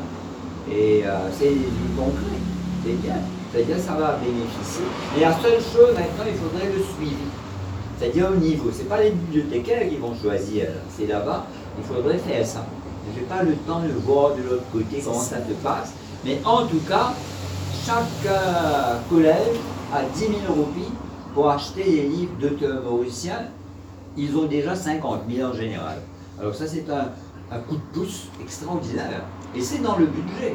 Alors que quand j'allais là-bas, on m'a découragé. Oui, les 50 000 dont tu parles, initialement, déjà- déjà donnés. Mais ça ne concerne pas la littérature. Non, non, non, pour 10 000 ça. à part, à part ça. Non, non, les 50 000, c'est. Général. Plutôt. Oui, oui, général. Parce que d'habitude, ils vont acheter des livres dans tous les domaines. Oui, Le collège. Beaucoup. C'est pas beaucoup, ça, 50 000. Mais là, c'est 10 000 pour les livres d'auteurs mauriciens. Il y avait quatre. hein. Il y avait l'autre aussi, la taxe. Parce que moi, je reçois un livre, j'ai expliqué ça. longuement. Donc, euh, Tayati, noté, c'est que je reçois à la maison colipos. Colipos, qu'on appelle. Non, ah, des, des. Ou colipos. Colipos. C'est la même chose, même pas. Pareil, Colipos, au téléphone, on apporte à la maison un livre que je reçois, c'est gratuitement. Philippe Ray m'envoie un livre, ou le Clésio, hein, le livre d'un Faut faut faire attention à la SST, là. Pour les colis postaux, là. Oui. Alors, oui, oui, oui, en même temps. Oui, oui, oui, oui, oui. Les hein. Vient à la maison et DHL, oui, il faut faire attention. C'est il est à raison. Donc, le... Et je dois actualité. payer. Vous savez que j'ai reçu un livre gratuit, on l'a envoyé Colipos, j'ai payé 327 roupies. Pour moi, aucun problème, parce que c'est le livre. Mais 327 roupies, j'ai payé. J'ai demandé au directeur de DHL, j'ai téléphoné. Pourquoi? Ça m'avait un peu choqué. Et Philippe Ray aussi, il m'envoie le livre, c'est ça, et je paye. Alors donc, il a payé là-bas, Colipos. Alors donc, on m'a dit, les- c'est les frais de manipulation. Manipulation, C'est même ça, là. C'est quelque Manipulation. chose. Oui, c'est un peu comme ici. Alors, c'est une autre forme de taxe. Mais un livre, il n'y a pas de manipulation. C'est pas, c'est un container, c'est ça. Alors donc, j'ai payé. c'est- Donc j'ai mon amie Christine. C'est arrivé, et c'est arrivé à plusieurs reprises. hein. J'ai parlé de ça. C'est une forme de. On dit qu'il n'y a pas de taxe sur les livres, mais il y a la taxe. Ouais, ouais, ouais. Alors, mais ça, il n'a pas fait, mais au moins une. Alors qu'on m'avait découragé, on m'avait dit, ça c'est un peu, il y a un peu l'esprit un peu négatif, défaitiste. On m'avait dit, tu vas là-bas, ça ne servait à rien. On appelle, on va là-bas. Ben, j'ai dit, on m'a appelé, on m'a envoyé un mail, on m'a téléphoné, j'y vais. Et puis là, il y a ces 10 000. Ça va bénéficier à, à l'école et puis aux auteurs. Mais au moins, je ne veux pas, comme si on ne fait rien. On se croise les bras, on dit qu'il n'y a pas ça, ça, ça, etc. On est seulement dans la critique. La critique est importante, mais il faut aussi, je crois, que mettre la main à la pâte. J'ai eu, j'ai à peu près la même chose la semaine dernière parce que j'avais 100 livres à envoyer à La Réunion. Une commande de 100 livres de photographie ancienne, ancienne de Maurice. Donc j'ai envoyé le colis, j'ai demandé à DHL. DHL m'a envoyé un devis de 44 000 roupies pour envoyer ça à La Réunion, ce qui est énorme. C'est énorme. Après, j'ai demandé à la banque si par hasard la banque n'avait pas un prix chez DHL. Oui, oui. Alors ça a baissé à 36 000. Tout de même. Oui, tout de même déjà, comme 36, tu dis. 36, Et après, j'ai été voir, euh, parce que j'étais en contact avec Vélogique, Oui, et eux, je ne sais pas comment ils ont fait, parce qu'ils ils m'ont dit 23 000.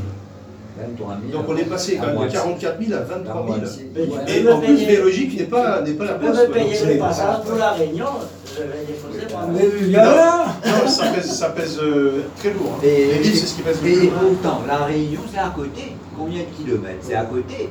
Mais là, j'ai reçu ça deux fois. Mais pour moi, je paye parce que je reçois le livre 327 roupies, mais quand même, pour le principe. Alors, j'ai parlé de ça, donc le là-bas, donc la chose, et puis il y avait deux autres, j'avais dit un peu les deux autres euh, propositions. Et, euh, mais, le, mais le ministre demande. Peut-être qu'on pourrait demander à Samara de nous lire un extrait justement. Oui. Alors en fait, euh, vous aviez parlé tout à l'heure euh, de, de l'imaginaire, etc., la gestion de, de, de l'environnement du, du- du livre, etc. Et euh, comme euh, la plupart d'entre vous, c'est la première fois, je pense que vous voyez euh, le livre physiquement, je saisis l'occasion pour, euh, pour vous donner un aperçu du ton qu'il y aura à l'intérieur du livre. Je vais lire le, texte qui figure en quatrième de couverture que j'avais écrit moi-même. hein.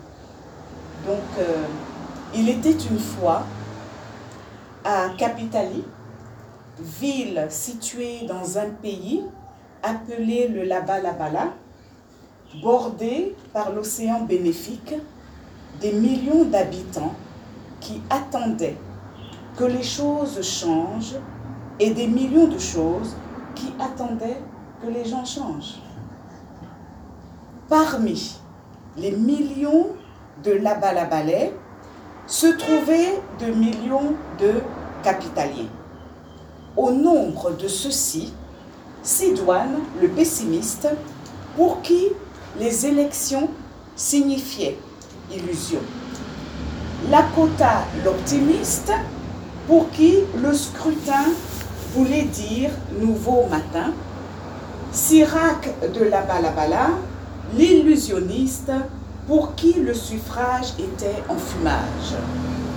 Kessa Oro, l'activiste, pour qui les consultations impliquaient vision, préparation et concrétisation.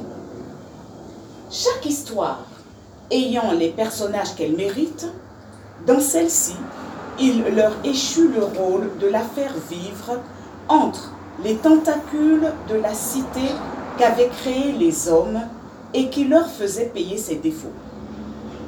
Elle punissait même les chiens. Chaque personnage ayant le rôle qu'il mérite, celui-ci est victime, cet autre fautif et un tel complice avec ou sans toi, selon la façon dont chante le sort.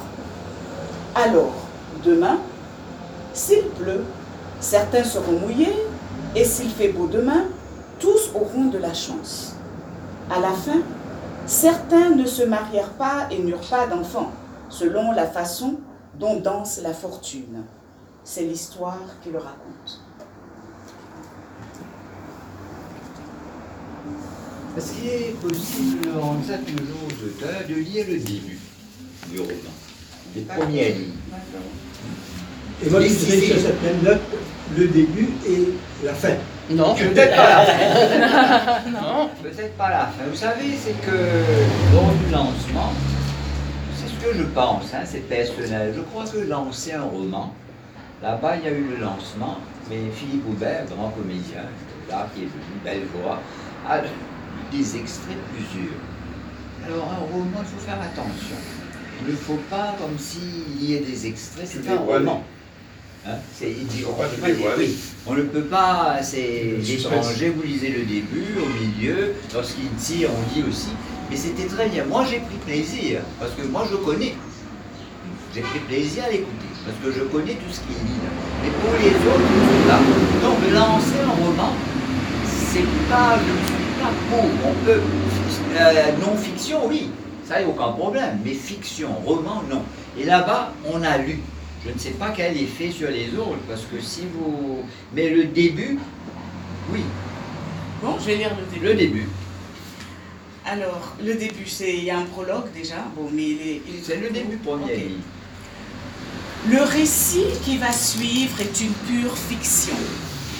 Il se déroule dans un pays appelé la Balabala, et plus précisément dans une ville appelée Capitali, bordée par l'océan bénéfique. Ce pays et cette ville n'existent pas, entre parenthèses, voir carte géographique du monde.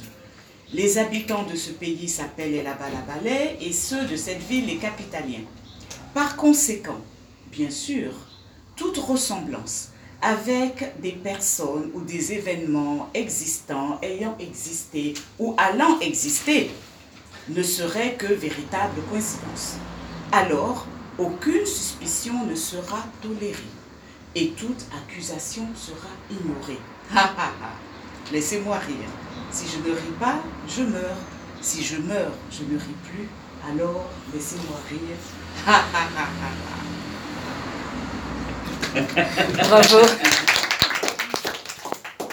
De, de ce que je retiens de, de cet extrait et de ce que je retiens de ce dont tu as parlé,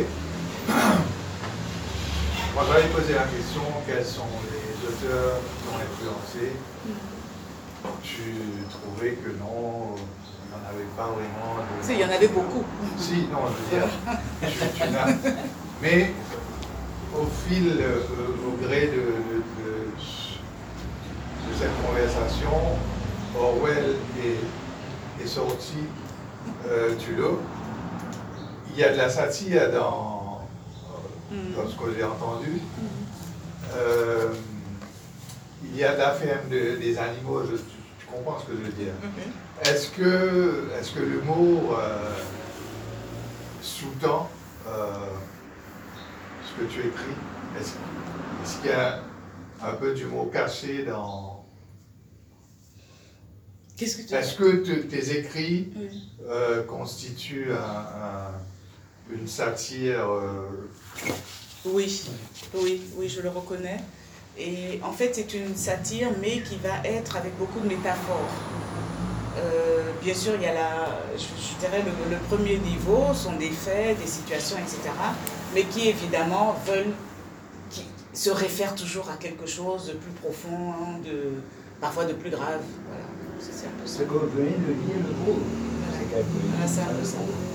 Me rappelait l'humour de, de dans L'étrange destin de Van Je n'ai pas lu. Donc, toutes les dix, dix pages, c'est- on éclate de rire. tellement ça, ça fait- Ouais, Bon, c'est- lui, il est lecteur, Moi, donc je euh, peux en parler, mais. essaye de Vous avez pensé à ça aussi, C'est-à-dire que euh, Non, il a pas lu.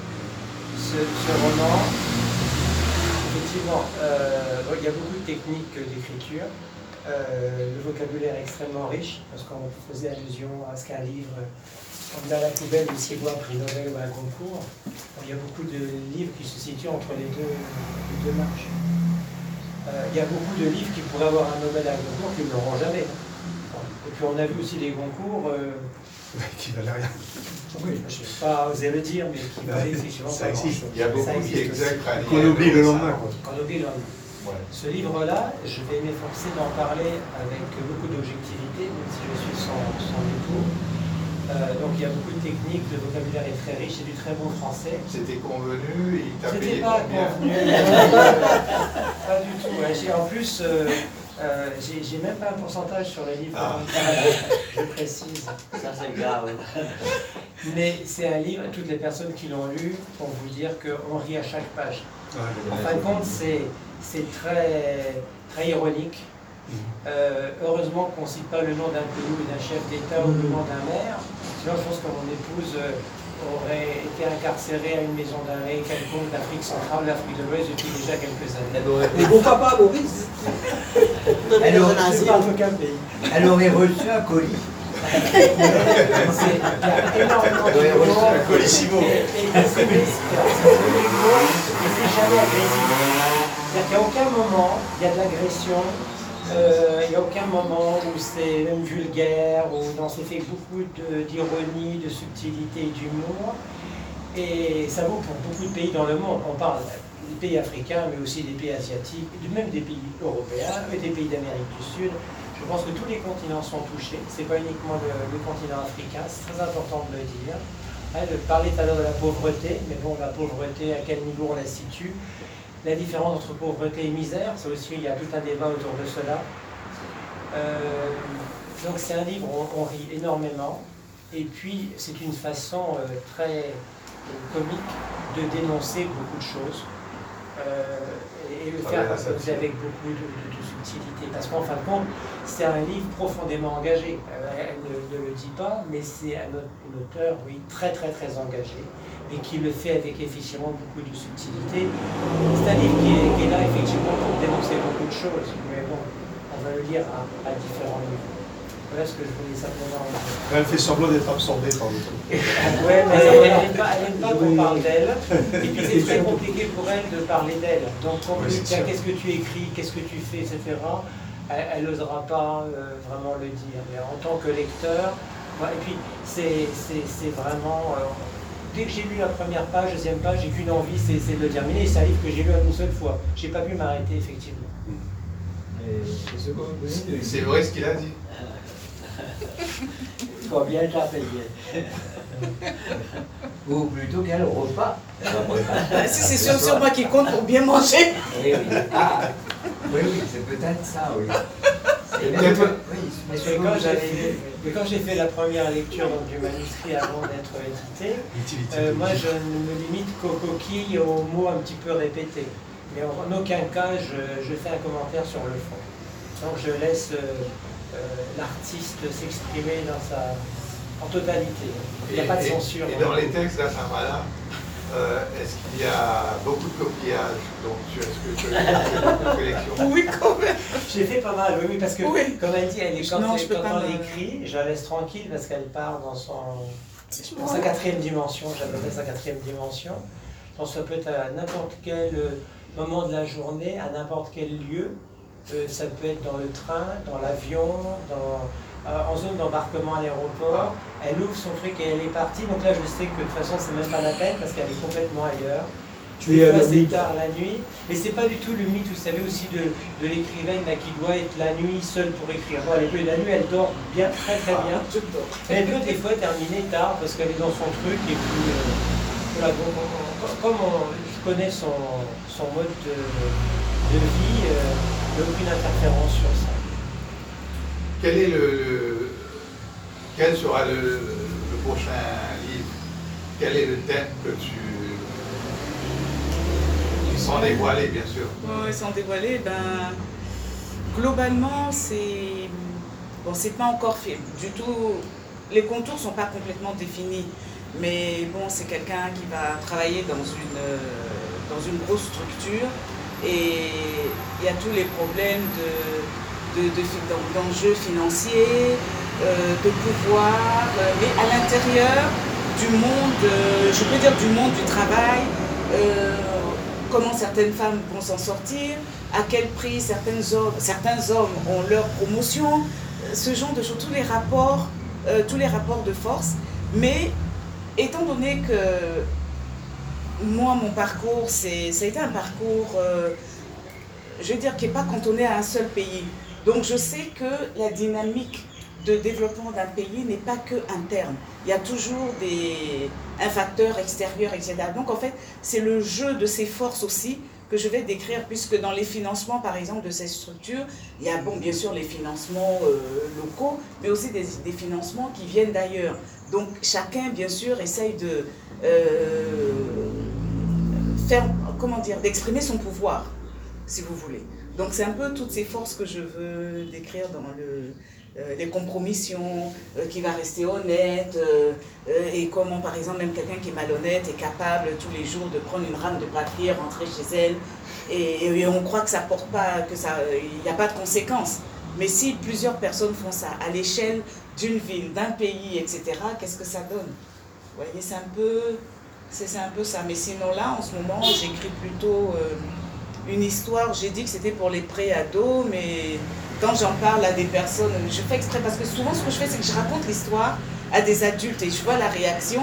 Euh, c'est une histoire que j'ai racontée à une, une, dame et qui me dit Oh my god, the poor dog. Et puis je dis Bon, ok, donc je peux continuer. Ça veut dire que ça veut dire que ça va. En fait, c'est l'histoire d'un chien, et, mais tout le monde peut s'identifier au chien.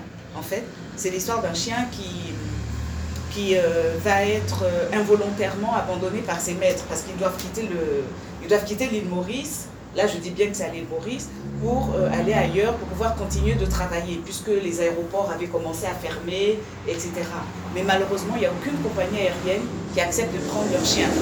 Donc ils confient leur chien à un parent qui est célibataire, mais malheureusement cette personne aura des problèmes de santé, ne pourra pas garder le chien, et le chien va se retrouver, par un, des concours de circonstances malheureux, il va se retrouver tout seul.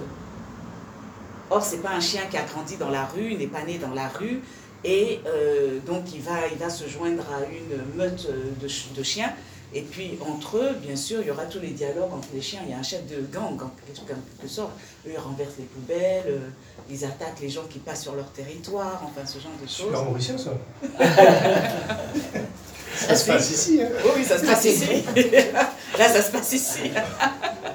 Parce que nous, on a eu affaire à ces chiens. Vers Cap Malheureux, c'était une bande il y avait une bande là-bas. Et dès qu'on passait, euh, ils s'attaquaient à nous. Enfin bref. Donc c'est une histoire un peu comme ça, mais finalement, il va être euh, recueilli une extrémiste euh, par une dame, parce qu'en fait, après, il décide de chercher du travail.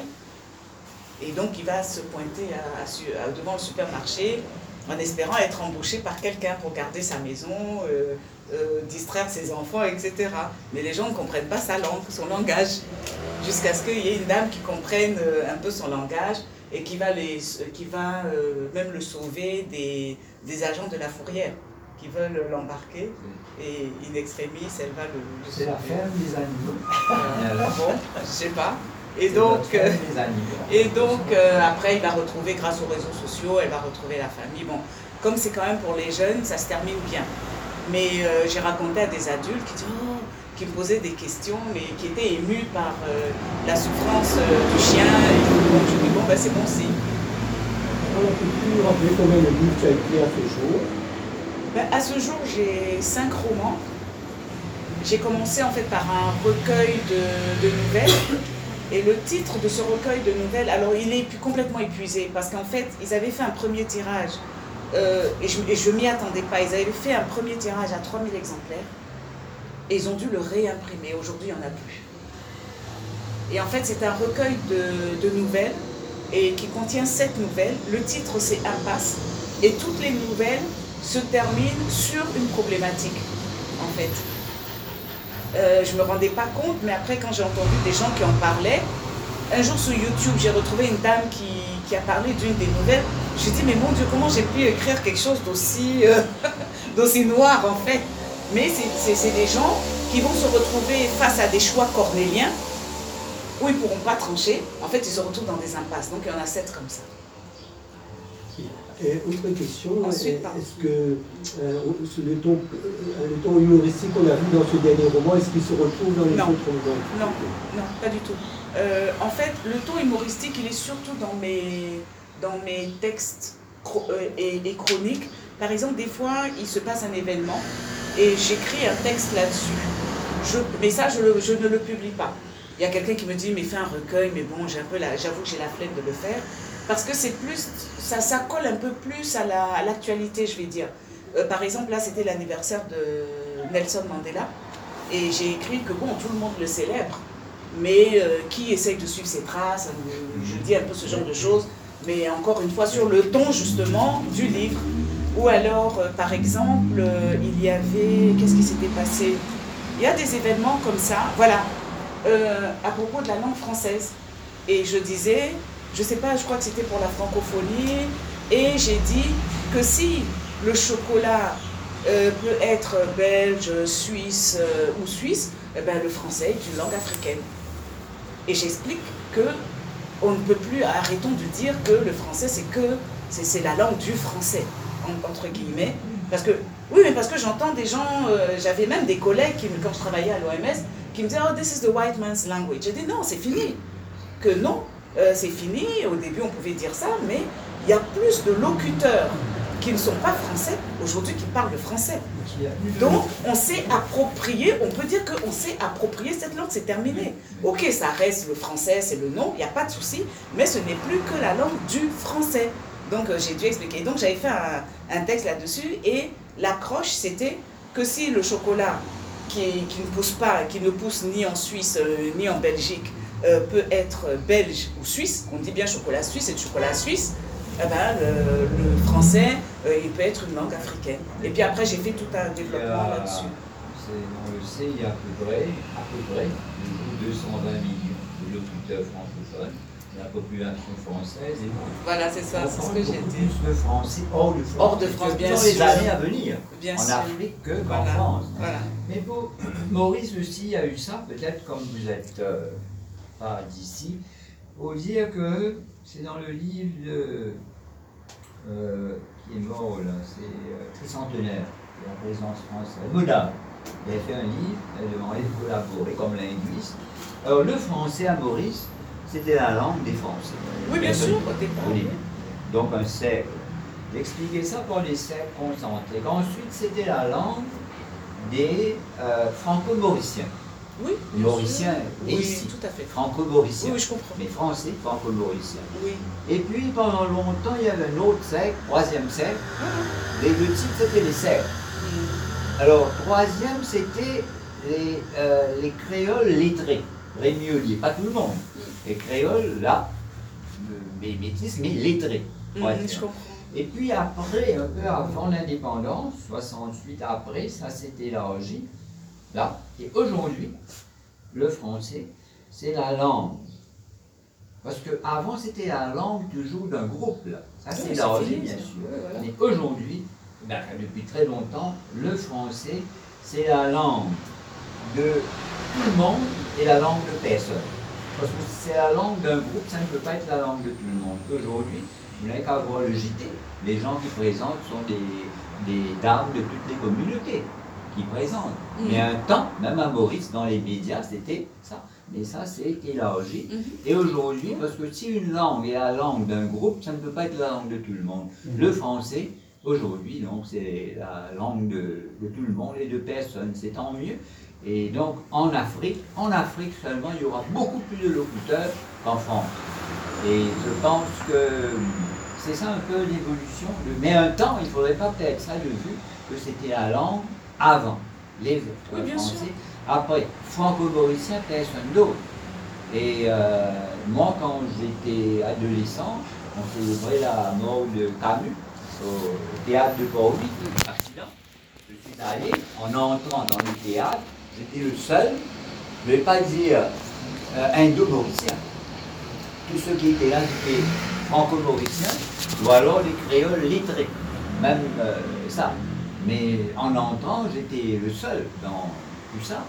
C'est que j'ai déjà été au théâtre du Plaza où les gens étaient blonds, blonds, la plupart. Là, j'étais le seul un petit peu. Mais bon, il faut dire que j'avais été, j'ai été bien accueilli. Il faut dire. C'est l'essentiel. C'est l'essentiel. aucun, non, je dois le dire, le reconnaître. Hein. Il y a des aspects positifs. À aucun moment, donc, j'ai jamais été victime de racisme. On a toujours bien accueilli, peut-être ceci cela. Euh, mais c'était l'évolution, c'est ça. C'est concentré.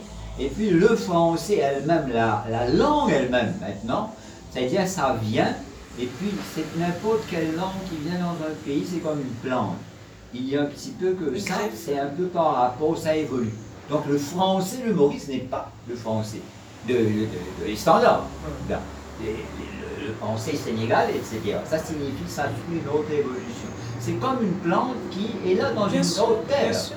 Ça pousse, c'est un petit peu ça. C'est ça l'image de... Donc, euh, Cependant, est-ce qu'on ne pourrait pas nuancer entre français euh, d'élocution, de, de- de la conversation, et français écrit? Parce qu'il y a beaucoup de progrès à faire de ce oui, côté-là. Parce que oui, le français écrit, encore même dans le français écrit, je pense qu'il y a une grande différence entre lecteur et, et- et- et écriture. C'est-à-dire que là, si on va vers le. Il y a, il y a le français parlé, bon ben là, là, je rejoins euh, totalement. hein, c'est la langue que c'est tout le n'importe qui. Mais après, dans le, dans le français écrit, déjà, il y a beaucoup moins de monde. oui. Et, et en plus, dans le français écrit, je pense qu'il y a beaucoup plus de lecteurs, à la limite, mais des, des gens qui écrivent, ou qui sont à l'aise dans l'écriture, alors là, ça, ça se réduit très fortement. Bien sûr. Il y a- bien sûr, il y a donc langue écrite et langue parlée. Ce sont deux choses, même langue, mais deux choses différentes, on va dire.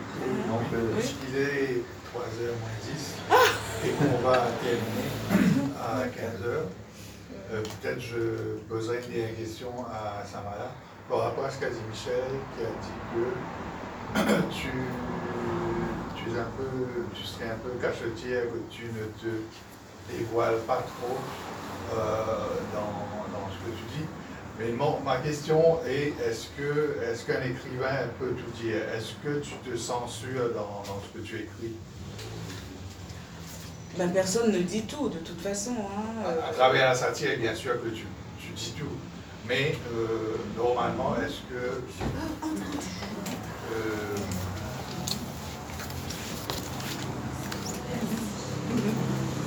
C'est une de mes amies, Rikunda. Elle aime bien pour la faire, cher. Oui, il fallait, trouver un moment pour venir. Parce que Oui, ça, donc je suis déjà très touchée qu'elle soit, qu'elle soit venue. hein. C'était pas évident. oui, donc la question. ma question est, est-ce que tu, de dire dans Ou bien, habitant Maurice, tu te dis, on ne peut pas tout dire ici, on ne peut pas... euh, est-ce que tu tiens compte de, ces, euh, de tout ça? Ben, je pense que de toute façon, quel que soit l'endroit où on est, c'est mon humble avis, quel que soit l'endroit où on est, on ne peut pas tout dire. Et puis, est-ce que c'est utile de tout dire? Parce que euh, c'est bien beau de vouloir dire certaines choses, mais est-ce que euh, ça fera plus euh, de mal que de bien?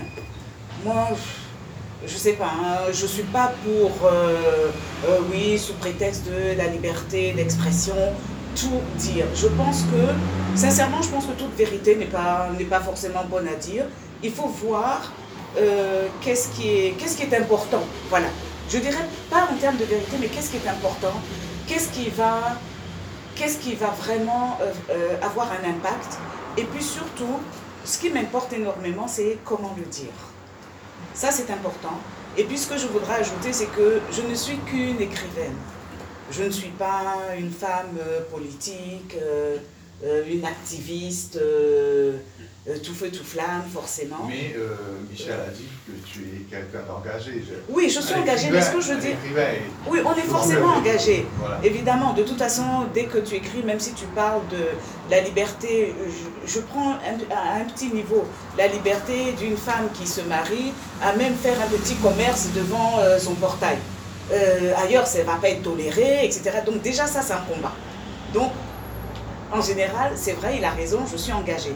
Mais je répète, toute vérité n'est pas bonne à dire et la façon de dire la vérité est aussi euh, très euh, importante. C'est ce que je pourrais dire. Mais je pense qu'en dehors de ça, en dehors des choix conscients qu'on fait de parler de telle ou telle chose, de dire telle ou telle chose, il y a aussi il y a quelque chose qui est forcément inconscient. Peut-être même que je ne me rends même pas compte que peut-être je m'auto-censure pour telle ou telle chose. Et ça, euh, voilà. C'est pas volontaire. Pardon L'autocensure n'est pas volontaire. Oui, ça- elle peut être involontaire, parce que qu'on le veuille ou non, euh, on s'interdit, enfin, s'interdire c'est un peu trop fort, je veux dire. Mais il y a des choses qu'on va dire non, c'est même pas la peine, bof. euh, Mais, voilà. euh, mais l'écrivain ne doit pas. question Oui, l'écrivain ne doit J'ai pas. juste à ajouter à ce que- ce qu'elle a dit, euh, si je lui demande. Alors, d'être engagé, oui, mais par rapport à quelle cause? Qu'est-ce qu'on importe par rapport à être engagé à quoi? Il y a tellement de causes, il y a tellement de choses. All the battles, all, do we need to fight all the battles? Or just the ones that we have fought? Because this is what is living our legacy. On n'est pas là tout le temps, pour toujours. Qu'est-ce qu'on va quitter pour les enfants, pour les petits-enfants, pour les amis, pour la famille? Qu'est-ce qu'on quitte? Et je pense que euh, votre engagement, c'est quelque chose de très personnel. Et les vues, les opinions diffèrent, c'est pas, pas les mêmes. Et c'est joli de, de, de voir les gens qui peuvent mettre leurs opinions, leurs émotions, leur, leur amour pour tout ce qu'il y a, tout ce qui les entoure, euh, à l'évolution à l'étranger. Et moi, par ailleurs, j'ai écrit un livre, oui, mais à ce moment-là, on, on est très, on est très différents de ce qu'on écrit, mais pour moi, c'est la spiritualité.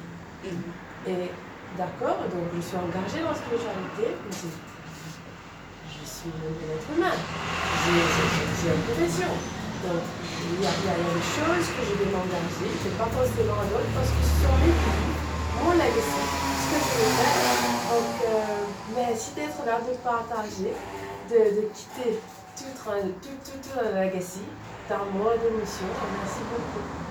Je voudrais juste euh, dire quelque chose, c'est que euh, sachant que personne n'a lu mes œuvres avant de venir, j'ai envoyé par euh, WhatsApp des petits poèmes.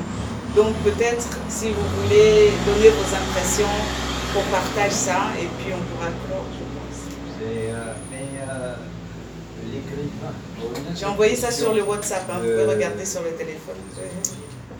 Dernier commentaire, c'est euh, l'écrivain ne doit pas dire. Il y a, c'est ça, Jean Franchette parlait de l'espace entre les mots. Et au théâtre, c'est le nom. Le théâtre de Tchékov, les gens, les jeunes, là, on ne parle pas, et puis il y a des qui se brisent. L'écrivain ne doit pas dire. C'est l'espace entre les mots important, le non-dit est important.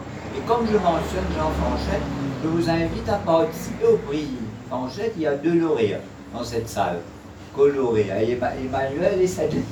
Donc, ce sera l'année prochaine. Ah, c'est c'est le Rosil, c'est un, un concours littéraire. concours littéraire, c'est tous les gens, de- tous les gens littéraires en français. C'est tous les deux ans. Cette année, on l'a pas eu parce que c'était un peu flou. Euh, élection, mairale, tout ça. Finalement, il n'y a pas eu d'élection. On a nommé les maires. Mais l'année prochaine, c'est fort probablement donc, dans les six premiers mois. C'est le prix Jean Franchette de la mairie du Beaubassin-Rosier. Emmanuel a eu le prix et Sadley coloré. Peut-être que Issa va nous donner la primeur du thème. euh, Mais non, il n'y a pas de thème. C'est Libre. libre, il n'y a aucun, aucun- il n'y a aucun thème, c'est tout. C'est, euh, vous pourrez envoyer un manuscrit ou même un livre publié, mais pas plus de deux ans. Ah, d'accord. Donc même livre aussi, on a ça. Donc le dernier à Samala, peut-être. Ah oui, donc on pourrait, donc pourquoi pas. faut tu avais eu roman, non? C'était Poésie. Poésie. La poésie contre la guerre. C'est tous les maintenant. Un lycée. Un essai de la poésie. Au. Emmanuel, c'était un lycée. Pour Sadley, évidemment, c'était la poésie. Mais tous les gens. Et puis, euh, euh, comme pour- pour- on n'est plus d'envoi de candidats, c'est avant qu'on ait les manuscrits. Je crois ici, c'était le manuscrit aussi. Mais aussi livre. C'est un prix de. C'est pas moi qui donne l'argent, la mairie de 100 000 euros donne. Tout de même. Et il publie aussi le livre. C'est- c'est- Tous les livres ont été publiés. Voilà. Donc, Tous les voilà. livres ont été publiés. C'est euh, parce que l'auteur a la moitié de la somme. Tous les livres, c'est important Et Issa dernière question. Issa est devenu millionnaire grâce à ce. Ça se voit. Je voulais savoir s'il y a un lectorat, euh, un lectorat en Côte d'Ivoire substantiel pour, euh, pour, euh, comment dire, pour, pour acheminer les livres, pour vendre ces livres, ou bien il faut regarder du côté de Paris, et du monde de la Alors, francophonie. moi, je suis pour que les pays africains euh, collaborent entre eux. hein. Donc, euh, la Côte d'Ivoire. Ok, c'est un vœu, mais dans les, dans les faits, est-ce que est-ce qu'il y a... Ah oui, il y a quand même plus de lecteurs. euh, il y a plus de lecteurs. Déjà, statistiquement, la ville seule d'Abidjan a 6 millions d'habitants. Et tout le pays, c'est 26. Mais est-ce qu'il y a des Sénégalais, par exemple, qui, qui ont, euh, qui ont acheté le livre et qui l'ont lu Ou bien est-ce que ça dépend Oui, de... oui, il y en a, il y en a, puisqu'ils viennent, il y, a un- il y a le Salon international du livre d'Abidjan chaque année. Et la, la fréquentation, et, et chaque année, il y a un pays à l'honneur. Il y a deux ans, c'était le Sénégal. L'année, d'ailleurs, non, cette année, Le Congo. C'était cette année, c'était le Congo. Et je me trompe, il y a un prix qui est, qui est, qui est, qui est, qui est décerné. Oui, oui, il y a un prix qui est décerné. Pour le, pour, euh, Oui, ils choisissent un. Ils font endroit, je sais même plus qui. C'est un salon connu. C'est un salon qui est connu. Il y a plusieurs pays. Vous faites cette En Afrique. Euh, euh, Puisque on va clore cette euh, Oh, sorry. très riche euh, conversation avec Assamala, on te laisse le mot de la fin. Ben, le... Est-ce que tu as, tu as aimé euh, Oui, j'ai Bien adoré. sûr, tu dois dire oui. Oui, sincèrement, j'ai beaucoup aimé. Il y a eu des questions. Les questions. Non, c'était une plaisanterie. Non, non, les questions étaient euh, très intéressantes. euh, puisque des fois, j'ai eu du mal à, à répondre. Euh, j'ai dû réfléchir. Donc, je trouve que les questions sont, étaient excellentes. Mais j'aurais aimé que tout le monde pose une question. Mais c'est pas grave. Et comme je l'ai dit tout à l'heure, j'ai envoyé quand même quelques petits poèmes sur WhatsApp, donc vous pouvez les, vous pouvez les lire. Et le livre, il est le dernier roman, euh, il est en vente ici à 475 roupies. Et je remercie toutes les personnes qui ont fait l'effort euh, de venir, non seulement euh, les membres de, je peux dire, de mon association, mais euh, Anil et Issa, et aussi euh, euh, Marjorie. Marjorie, et aussi Marjorie, euh, euh, Christine et Britoula.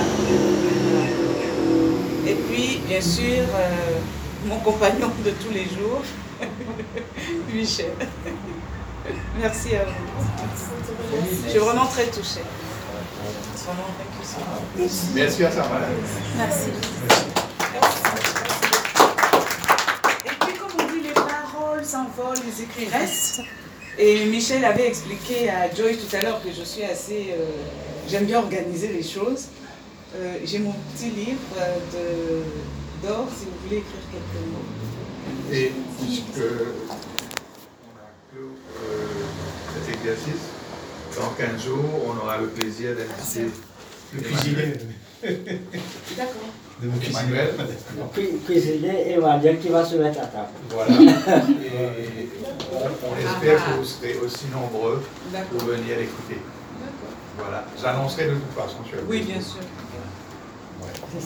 Des livres pour enfants, tout ça.